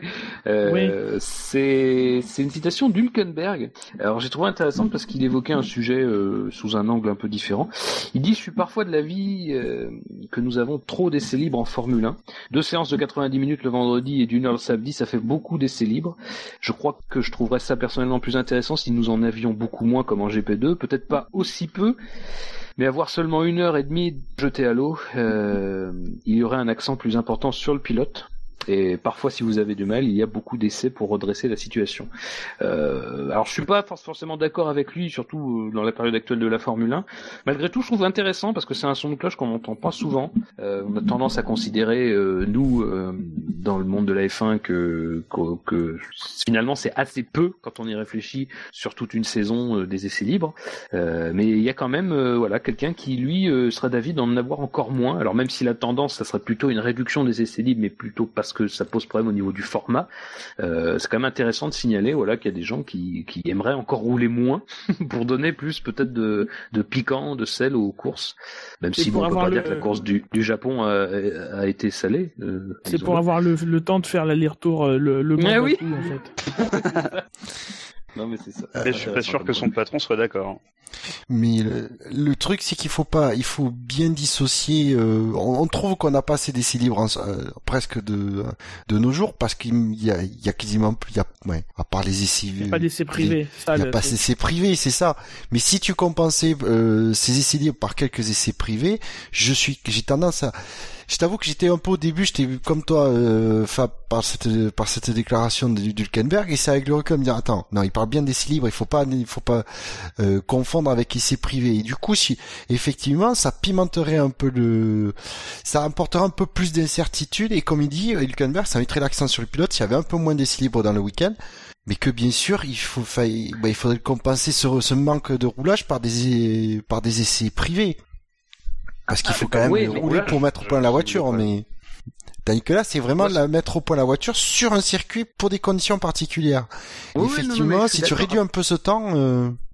Après, je, je... J'avoue que j'ai pas été euh, au fond, au fond de ce qu'il a dit globalement et si euh, il mettait comme condition euh, ou dans son raisonnement le fait d'avoir plus d'essais privés. Après, toujours est-il que bon, euh, le dernier Grand Prix, comme je disais tout à l'heure, nous a montré que même avec peu d'essais libres, on n'avait quand même pas non plus un bouleversement incroyable. Et ce qui s'est passé en course, c'était pas de nature à nous, nous émoustiller énormément. Euh, il y a eu une heure d'essai euh, sur le dernier Grand Prix. c'est sans doute un des pires Grands Prix qu'on a vu depuis ces cinq dernières années. Bon, voilà. Mais il y a toujours des contre-exemples, quoi. Faut, pas oublier que si on enlève euh, des séances d'essai, ça fera moins d'heures de télé à vendre et que du coup, il y aura les droits télé sont moins élevés et que la FOM redonnera encore moins d'argent et que Force India aura encore moins de thunes. Non, parce que je sais pas très. Ouais, les essais c'est les, les télé, c'est presque. Et ils les achètent quand même? Ouais, mais, ils les achètent, ils les achètent pas beaucoup c'est pas ça qui modifie vraiment les droits, hein, parce que les, montants des droits, parce que les montants des droits ils sont pour la qualif et la course, hein, surtout pour la course. Mais voilà, c'est les télés, euh, ouais, euh, je pense pas que ça change grand chose, parce que ben, si tu leur euh, donnes une demi-journée par exemple de, de moins à couvrir, ça fait une demi-journée gagnée et, et, que voilà, c'est niveau équipe c'est peut-être ça euh, des télés c'est peut-être un avantage. Ouais, moi je pense pas que ça en tout cas je pense pas que ça touche les droits les montants des droits au niveau FOM parce que c'est du temps d'antenne certes mais il y en a qui le passent presque par obligation quoi des télés. Moi, je pense que, que tout le monde bloquera des cas de fer là-dessus parce que à cause des droits de télé et à cause des billetteries, euh, ça fera venir les gens une journée de moins au circuit, ça fait euh, un billet de moins à vendre et déjà que les mecs s'en sortent pas. Ah non, mais je pense pas qu'il est question de, supprimer complètement le vendredi et puis de toute façon, t'auras des formules de promotion à la place ou des, trucs à la place. Euh, qui n'a pas donné sa citation? Moi, je n'ai pas donné la mienne. Alors, c'est une citation de Nigel Mansell. Oh mon dieu. Il a dit Je serai très proche de ces temps, voire même à ah. égalité. Je ne pousserai pas le bouchon jusqu'à dire que je pourrais même aller plus vite que lui. Lui, c'était Lewis Hamilton. Voilà, ça m'a fait beaucoup rire Nigel Mansell qui pense que euh, très rapidement et assez facilement il pourrait être dans les temps de Lewis Hamilton. Euh, voilà, je pense que cet homme se drogue avec euh, Franck Montagny, je pense. ce serait. Soyons magnanimes, malgré tout. Hein, euh, il dit que à son âge, il serait pas capable de, de, de, de tenir la cadence sur toute la course. Oui, mais il arriverait quand même, enfin, il arriverait quand même à faire les temps d'Hamilton, ce que Rosberg n'arrive pas. Donc Mansell est meilleur que Rosberg. enfin, euh, donné, tu veux mon avis ou pas sur cette question-là Non, non, mais non mais Mansell, bon. Oh, c'est de la provoque, c'est de la provoque. J'ai trouvé ça très drôle en tout cas. Mais après, sur le fond des choses, je pense que il a pas tort non plus. Je veux dire, effectivement, je pense qu'il réduit le temps de, de, de le, temps nécessaire à ce genre de performance. Et comme, enfin, le problème de l'âge, c'est pas tellement que tu peux pas être performant de temps en temps. Enfin, on l'a vu récemment avec Weber, par exemple, c'est pas tellement qu'il n'était pas performant. Ça lui arrivé d'être performant ponctuellement. C'est ça le problème, c'est qu'en vieillissant, oui, mais Weber est rentré dans le cockpit. c'est vrai. On oublie ce paramètre. Ah oui. Le paramètre, oui, le paramètre beurre. Euh, ah oui, Mansell, il part, il, part avec 35 kilos de lest, quoi, par rapport à Hamilton. Donc, euh, qu'est-ce qu'il va faire ces temps Enfin, bref. J'ai trouvé ça très drôle et ridicule en même temps. C'était très bien. Oui, parce que ben, on se rappelle qu'Akinen avait fait des essais privés avec McLaren en, en 2006. Euh, bon, euh, il était à 3 secondes, quoi. Enfin, Akinen, il n'avait pas 50 ans à cette époque-là. Et il n'avait pas le, le lest que, que, que, tu nous dis. Euh. Non mais de toute façon aujourd'hui, euh, ce qu'on note quand même dans l'évolution de la Formule 1 globalement euh, sur cette quinzaine, enfin sur les 15 dernières années, c'est qu'aujourd'hui tu peux quasiment plus être performant immédiatement dans un cockpit de Formule 1. Et on l'a vu récemment en 2009 notamment avec deux cas, le cas Badoer, bon qui a été catastrophique, mais le cas qui passe un petit peu oui, Lucas Badoer, effectivement. Pardon, je, je, me fouette. Mais, euh, mais et le cas là, qui lui est passé, euh, qui lui est passé un petit peu à la trappe, mais là a pas été performant du tout. Alors que il venait de la Formule 1 de l'année 2009. Enfin, aujourd'hui, c'est très difficile. Ce que dit Mansell, bon, ça a un intérêt très, très, très faible venant de lui, mais globalement, c'est très difficile de sauter aujourd'hui dans une Formule 1 comme ça pouvait être fait précédemment. Hein. Quasiment impossible d'être performant. Hein. Et ma citation à moi, euh, c'est une citation de Laurent Mercier, qui est journaliste d'enduranceinfo.com, endurance-info.com, soyons, allez. Euh, qui parle justement, on va revenir sur ces histoires de Bakou et du Mans qui sont en même temps, euh, bon, il y a une chronique, tout ça, qui publie euh, un peu pour rien, parce que dans la conclusion, vous allez voir ce qu'il dit. Il dit, pour résumer, voir Bakou en même temps que Le Mans torpille le fait d'avoir des pilotes de F1 dans la Sarthe. Au final, on aura une course passionnante 12 fois plus longue qu'un Grand Prix de F1, et l'essentiel est bien là. Alors déjà, faire tout un papier pour conclure que le seul problème d'avoir les deux en même temps, les deux, euh, de, pas avoir les pilotes de F1 au Mans, euh, bon, bah, mine de rien, pardon, mais ça ne pose préjudice quasiment à personne parce que les, le, Mans n'a pas besoin d'avoir euh, des pilotes de F1 pour avoir une renommée et avoir un, cachet euh, et faire les titres dans la presse. La F1 n'a pas besoin d'avoir des pilotes qui soient euh, au, Mans pour pour voilà, pour, pour se suffire, elle se suffit elle-même, la F1. Ça, c'est la première chose. La deuxième, c'est toujours le même angélisme des, des, des, fanatiques d'endurance, euh, qui, euh, pour qui la prochaine édition des 24 heures du Mans sera tellement meilleure que la précédente et tellement moins bonne que celle d'après. je, je, répète la phrase, quoi. Au final, on aura une course passionnante, 12 fois plus longue qu'un Grand Prix de F1 et l'essentiel est bien là. C'est-à-dire qu'on est, on est en octobre 2015 et on nous dit déjà que l'édition 2016 sera formidable.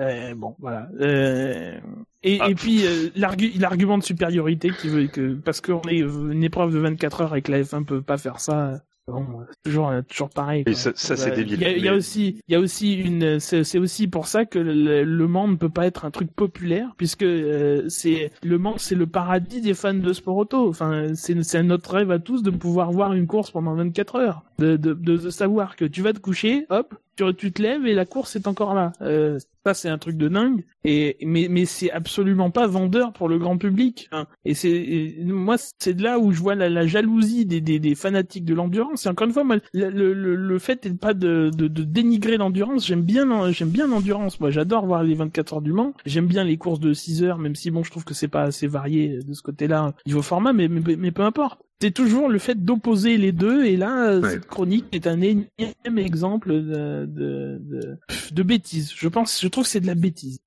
Ah, mais euh, on a déjà eu ce débat. Euh, alors je sais plus si c'était euh, en public lors d'un after ou en privé. De toute façon, mais c'est pas la première fois que ce genre de choses qu'on le constate. mais le problème, tout simplement, c'est que l'endurance, on ne connaît que la surface de l'endurance. Et, comme évidemment les gens qui s'occupent de l'endurance en général, euh, je parle dans les médias, euh, les médias, on va dire généralistes, sport auto. Hein, je parle pas de, je parle pas des connaisseurs. Euh, mais mais même les connaisseurs tombent dans ce panneau-là. C'est-à-dire que on est on est face à des gens qui ne traitent pas de l'endurance dans sa globalité. Donc contrairement à la Formule 1 qui globalement est traitée de manière assez neutre hein, par la presse spécialisée et même sous un œil sévère, mérité, mais sévère quand même, même par les spécialistes, même par les gens qui aiment la Formule 1. Et moi, c'est mon cas, je préfère la Formule 1 sur tout autre sport automobile. Mais bon, euh, malgré tout, euh, la Formule 1, euh, dès que je peux, je, voilà, on tamponne dedans parce qu'il y, a des, y a des choses à dire. L'endurance, ben, je suis désolé, mais l'endurance, les gens ne connaissent pas l'endurance, les gens ne s'interrogent pas sur les problématiques sous-jacentes de l'endurance et ne passent leur temps quand l'endurance est mise en avant, c'est-à-dire une fois dans l'année, je suis désolé là aussi, à l'occasion des 24 heures de Mans, ils passent leur temps à se pignoler dessus en nous disant que c'est formidable, que c'est mieux que la Formule 1. Mais si c'est mieux que la Formule 1, l'endurance, qui diffuse l'endurance? Bon, voilà, encore une fois, qui diffuse l'endurance? Aujourd'hui, l'endurance est quasiment pas diffusée en France sur sa globalité par les mêmes acteurs. Déjà, rien que ça, ça prouve que l'endurance, malheureusement, ça reste dans l'ombre de la Formule 1. Moi, j'adore regarder les 24 heures du Mans, très sincèrement. Je sais, c'est des, la vue, en plus cette année, c'est des compétitions qui se complètent formidablement bien. C'est deux compétitions magnifiques. Et je sais pas pourquoi, il y a toujours ce truc-là de vouloir absolument que l'endurance soit tellement mieux. Mais en plus, ce qui est terrible, c'est quand ça en vient à être des pilotes qui, qui, qui, relaient ce type de choses. Un Marc Weber. Mais si Marc Weber a aussi pignon sur rue, si Marc Weber a autant de fans devant son stand euh, quand il est aux 24 heures du Mans, est-ce que c'est parce que Marc Weber a fait de l'endurance? Non, c'est parce que Marc Weber a fait de la Formule 1. Si on a beaucoup parlé de l'endurance et du résultat des 24 heures du Mans cette année, c'est aussi parce que Hülkenberg fait de la Formule 1, tout simplement. Dire l'endurance, c'est un très beau sport, c'est un sport qui peut suffire, qui peut suffire à lui-même, il n'y a pas de problème. Mais l'endurance, malheureusement, c'est comme ça. Ça beau être euh, incroyable pour euh, la plupart des gens, ça reste dans l'ombre de la Formule 1. C'est tout. C'est pas moi, moi, personnellement, ça m'en fout de le dire, mais c'est comme ça. Dire c'est comme ça. On peut critiquer. La Formule 1, elle a ses détracteurs, elle a ses, elle a ses partisans. Je n'ai jamais entendu de détracteurs de l'endurance. Et eh ben moi, ça, pour moi, ça veut dire que la discipline n'est pas encore développée, qu'on ne fait que de la surface sur l'endurance. Et c'est problématique parce qu'on ne regarde pas l'endurance du bon oeil, malheureusement. C'est que personne la regarde surtout. Mais, c'est justement parce que c'est eh justement parce qu'on se passe son temps à regarder en surface de l'endurance sans aller au-delà de ce que l'endurance euh, de sa vitrine qui sont les 24 heures du Mans que l'endurance ne pourra jamais être aussi développée. Je touche du bois si ça arrive, j'en serais très heureux, mais euh, ne sera jamais aussi développée que la Formule 1, qui a su comprendre comment arriver. Et puis, comme disait Gus Gus, et ça, je pense que c'est de toute façon le principal problème, c'est le format. L'endurance, ah bah malheureusement, ça n'intéresse pas. Enfin, tu ne peux pas intéresser des gens au sport automobile pendant 6, 8, 12, 24 heures. Déjà deux heures, on a beaucoup de mal très sincèrement, même nous, pourtant, on, est prêt à endurer des choses pour la Formule 1. on est prêt à se taper des, essais libres. Mais des fois, il y a des courses de deux heures, ça avait duré qu'une heure, on n'aurait pas dit non. Et voilà, c'est... Des podcasts de 5 heures Des, podcasts de 5 heures. c'est bien parti. Hein. Non, mais bon, voilà, je, m'emporte un peu. Je, suis désolé. Je vraiment, je veux pas passer pour quelqu'un d'hostile à l'endurance. C'est pas du, c'est plutôt, je suis hostile aux gens qui sans cesse nous rabâchent que l'endurance c'est, c'est formidable, c'est tellement mieux que tout. Et c'est ça, mais cette chronique, euh, elle, est, elle est tellement paradoxale en elle-même parce que le titre c'est le fan de sport automobile dans tout ça. Euh, trois points de suspension, mais le fan de sport automobile, il a aucun problème, il verra les 24 heures du Mans, il, fera du double écran comme comme tout le monde le fait maintenant euh, pour voir les qualifications s'il y a lieu et et, et, et peut-être des essais libres de, de Formule 1 en même temps. Ça ça, ça n'aura aucun problème. C'est pareil pour les médias, les médias qui couvrent l'endurance iront au Mans et personne n'ira à Bakou. Euh, faut, faut, faut, faut, arrêter les, les 24 heures du Mans, c'est pas le Grand Prix de Bakou qui va faire de l'ombre tout d'un coup aux, 24 heures du Mans. Enfin, arrêtons. Donc c'est un peu crier euh, au, au, loup alors qu'il n'y a pas de problème, euh, mine de rien. Euh, oui, c'est chiant qu'il n'y ait pas de Kulkenberg puisse pas défendre son titre, mais ça ça ne va pas plus loin. Ça ne va pas plus loin. Oui, encore que Porsche a déclaré. on a encore fait le, le calendrier quand même pas définitif, donc pour l'instant, on change pas nos plans. Mais euh, Fab, t'as tout à fait raison sur ce que tu dit et sur Mark Weber. Moi, j'aimerais, enfin, je sais pas si c'est possible, mais euh, ça revient à ce qu'on a dit la semaine dernière, enfin, ce qui a été dit par nos collègues dans l'émission d'actu la semaine dernière sur euh, les six minutes de Mercedes à la télé. Euh, j'aimerais bien voir l'exposition médiatique de Tom Christensen, qui est quand même une légende de, des 24 heures du Mans moderne, avec celle de Weber l'année dernière. J'aimerais bien voir le comparo. Ah oui, non, mais t'as raison, mais, t'as raison, mais t'as, t'as foncièrement raison. Christensen, malheureusement, est moins connu que Weber. C'est pas, c'est pas être, euh, je, je, je, m'appuie pas sur une étude machin, mais je, voilà, c'est, c'est, c'est évident, c'est ah évident. oui, c'est évident, mais euh, je... voilà, c'est ça. Que, mais après, c'est pas, c'est pas un concours de qui a la plus grosse. C'est ça non, le truc, c'est qu'en fait, c'est, qu'on crée, on crée une guerre, euh, on crée une espèce de fausse guerre qui, qui ne se fait pas avec les mêmes armes. Donc, vous, l'endurance perdra. D'ailleurs, l'endurance ne, ne, ne veut pas se confronter à la F1. Et, et, ça, voilà, tout simplement, les gens de l'endurance sont très intelligents. Effectivement ils sont très intelligents, gens, ils veulent pas se confronter à la F1 parce qu'il n'y a aucun intérêt à se confronter à la F1. Et la F1 aurait logiquement aucun intérêt à se confronter à l'endurance, même si moi, à mon avis, de ce côté-là, on peut, discuter, mais ça, on renvoie au début de l'émission. Mais voilà, ça c'est c'est vraiment dommage. C'est vraiment dommage d'arriver à ce à ce type de chronique, en plus de quelqu'un qui visiblement est un spécialiste, quoi. Enfin, moi je m'attendrais de la part d'un spécialiste à ce qu'il y ait un peu plus de mesure. Euh, je sais pas, c'est quand même étonnant. Hein. De toute façon, enfin c'est pas la première fois. On entend tous les commentaires qu'il y a euh, sur Eurosport ou sur Motors TV à chaque course. Enfin, c'est le concours de qui démolira le plus la F1 à chaque fois. c'est c'est triste. Moi, je trouve ça triste. Oui.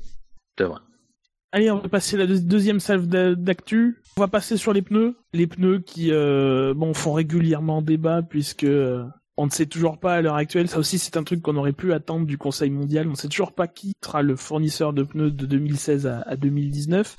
Euh, avec d'un côté Pirelli qui euh, commence à se... Oui, enfin, je vais la pression, mais ça me ressemble plus quand même à se dire, à se mettre la pression à eux-mêmes de voir s'ils vont pas se barrer avant toute chose, puisqu'ils nous disent que euh, oui, peut-être que sans Red Bull, la F1 aurait pas forcément le même intérêt la même exposition, etc., etc. Alors que dans le même temps, enfin, on a un peu le chemin inverse chez Michelin. Euh, chez Michelin, on est un peu plus offensif, déjà parce que visiblement une partie du paddock pencherait plutôt de leur côté et ferait pression sur Bernie Ecclestone de, de les choisir. Euh, la BBC nous apprend par exemple qu'il y a eu une, une réunion entre Pirelli, les écuries et, euh, et, euh, et, quatre pilotes. Alors de mémoire, je crois que c'est Vettel, Hamilton, Rosberg et Alonso.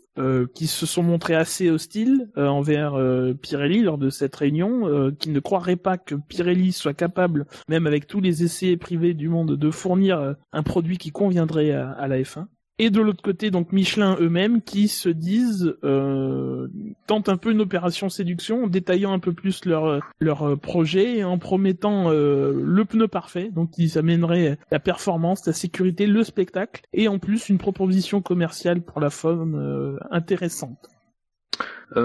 Euh, je vais pas m'attarder parce qu'on sait qu'on a bien on a bien entamé l'émission, euh, mais euh, moi je suis un peu étonné par les déclarations de Pirelli. Euh, enfin, je, vais répéter ce que j'avais dit quand ils avaient sorti leur communiqué après la Belgique. Enfin, en Belgique, c'est c'est hors sujet. Enfin, c'est quoi le rapport entre le fait que c'est quoi le rapport entre le fait que Red Bull soit plus là et le fait de votre engagement? Enfin, bah, pour moi, pour moi, y a rien, ça a rien à voir. C'est un prétexte. Euh, dans, dans l'absolu, euh, si tu fournis les pneus, alors effectivement, Red Bull communique beaucoup, ça c'est vrai. Euh, mais bon, est-ce que la communication de Red Bull fait une grande partie de, l'intérêt de, de, Pirelli dans la F1 euh, Moi, j'ai le sentiment que ça c'est vraiment un espèce d'argument euh, prétexte fourre-tout, enfin pour dire que voilà, ils, ils ont, ils commencent à réfléchir et à faire marche arrière sur leur, leur engagement en F1.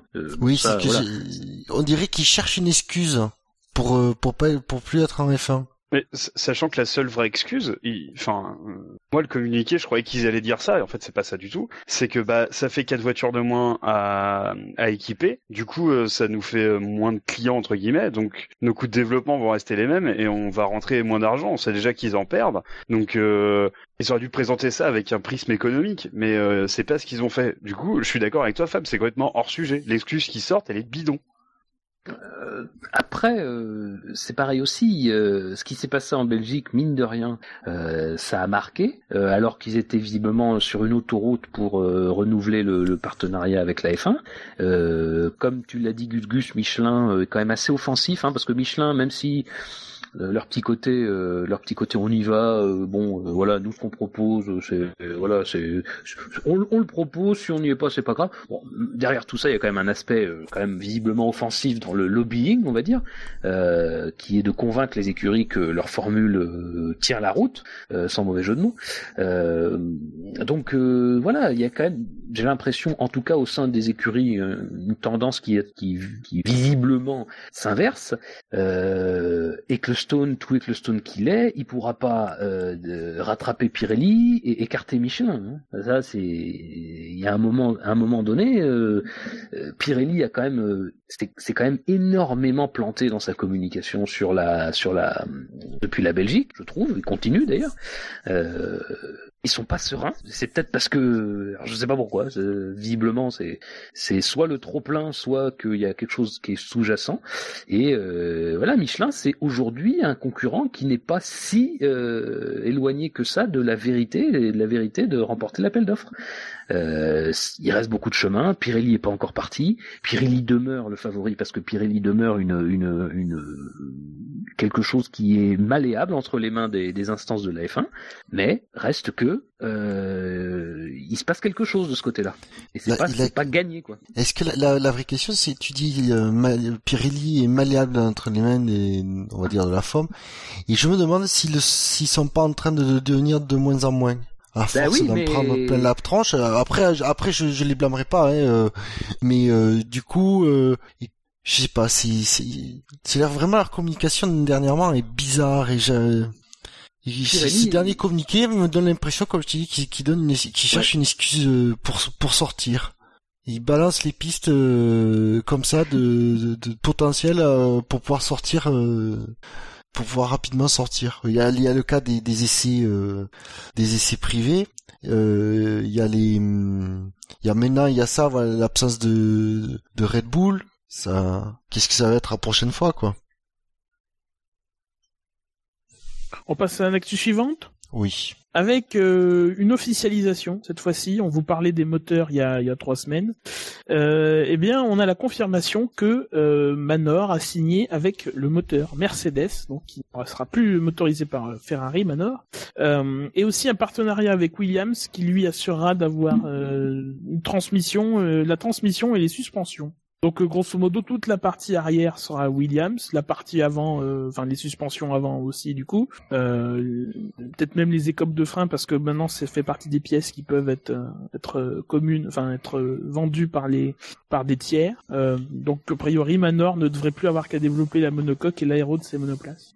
Un et peu comme As. Et eh ben ça, ça m'a fait une. Du coup, j'ai passé une putain de bonne journée quand j'ai appris ça. Ah, tant que ça. Ah, franchement, ben, c'est surtout que quand on voit où ils étaient il y a un an, euh, il y a un peu, un peu moins d'un an même, euh, et quand on voit euh, les débuts de là où ils étaient il y a six mois et maintenant quand je vois qu'ils ont dégoté voilà le moteur Mercedes euh, de l'année en cours euh, alors ça c'est pas ça attention attention pas sûr. tout. Bah non parce que l'introduction du moteur de l'année précédente n'est pas encore officialisée donc ils peuvent pas vraiment dire euh, en tout cas c'était pas c'était pas vraiment euh, dit euh, de quelle version il s'agissait. Donc pour l'instant, on peut, enfin, on peut pas affirmer qu'ils auront ou le 2015 ou 2016. Ils auront un moteur Mercedes. Bon, c'est ça, ça dont, je parlais du fait que certaines décisions qui n'arrivent pas font que il y a un peu de flou. Bah, de toute façon, même s'ils ont le moteur 2015, ce serait, on peut pas dire que ce serait que ce sera mauvais. Mais euh, voilà quoi, c'est ça, c'est surtout le partenariat technique avec Williams. Ils sont en train de clairement ressortir un peu la tête de l'eau et, une écurie comme ça qui, qui franchement, moi, elle a toute ma sympathie. C'est, euh, on le sent que c'est des passionnés, que et voilà après les galères qu'ils ont eu euh, depuis euh, un an maintenant, ben c'est bien que qu'ils arrivent à trouver des solutions pour aller mieux l'année prochaine. C'est toujours encourageant. Non, non, mais enfin voilà. Après, effectivement, il y a petite incertitude sur le moteur. Euh, Bon après, je sais pas, rien n'indique qu'ils auront un moteur 2015. Euh... Les bruits qui ressortent, c'est pas dans ce sens-là que ça va, mais effectivement, il faudra quand même attendre confirmation de tout ça parce que euh, on pensait que déjà c'était pas possible d'avoir des moteurs de l'année précédente et leur cas a prouvé que si c'était possible. Euh, donc voilà, mais sinon effectivement, enfin euh, voilà, je vais pas aller plus loin que ce qu'a dit Buchor. quand on voit le, le, le, parcours de cette équipe en un an, c'est tout simplement le parcours d'une équipe de Formule 1 presque classique, quoi. C'est-à-dire c'est de partir de, de, de pas grand chose, enfin déjà de pas avoir grand chose, de tomber à rien et puis finalement de se relever pour avoir. Euh, moi, je considère que c'est beaucoup tout ça, c'est pour la petite écurie qui sont. Euh, puis avec une certaine bienveillance hein, de, de tout le paddock de toute façon euh, autour de leur de leur cas. Donc, enfin, c'est très intéressant et puis bah vivement 2016 pour eux. Quoi, hein. visiblement, ils seront là, il y aura pas de problème. Non, c'est très bien. Faut se rappeler que cette écurie-là, enfin comme George et Fab ont dit, euh, d'où est-ce qu'ils sont partis en, au Grand Prix d'Australie, c'était une pièce euh, soudée à l'arrache pour euh, pour matcher les, les, les nouveaux prérequis du, du règlement 2015. Enfin, et là, ils vont partir avec le meilleur moteur, avec une suspension qui, bon, a priori, fonctionne bien. Quand même, on peut que s'en réjouir moins dans le virage lent. Même si Williams dit qu'il y a eu des mmh. problèmes, euh, des, des, ça a été réglé. Bon. Ouais, mais ça, ça suffira pour euh, qu'ils aient un espoir de marquer des points. Euh, je pense pas ah. que maintenant ils envisagent, euh, ils envisagent des Q3 quoi. Après, ça dépendra de, du moteur. Ça c'est, ça va quand même être la, la, la, grosse donne parce que après, bon, marquer des points à voir. Mais c'est sûr que s'ils ont le moteur 2015, ça sera quand même très difficile. Hein. Pas se leurrer. Allez, dernier volet des actualités. Ah, enfin. Avec un, enfin, oui, après 6 heures. euh, ça augmente, tu vois. J'exagère un petit peu. Euh, un volet économique, puisqu'on a deux petites informations, euh, voilà. Euh, D'abord qui concerne McLaren, puisque alléluia, enfin, on débouche le, le champagne. Hein, c'est le, le fait de. en effet puisque McLaren a signé un, un contrat avec Chandon, hein, qui est une filiale du groupe LVMH, euh, hein, donc un sponsor euh, français, hein, euh, on va dire, Cocorico. Marseillais. Euh, oui, oui, non, non. Euh... Qu'est-ce que vous en pensez? Un gros sponsor? Bah, moi je trouve ça admirable pour McLaren qui une marque de champagne vu qu'ils sont pas prêts de l'ouvrir sur le podium. Ça me paraît plutôt approprié. C'est justement pour ça, il y aura pas de conflit. Non mais euh... et Chandon, c'est pas le même groupe? Si. Si, si. Ouais, c'est le même. Si, alors là, c'est en fait c'est plus le la partie vin en fait euh, Chandon que le, que la partie champagne. D'accord, ok. La partie mouette. Oui.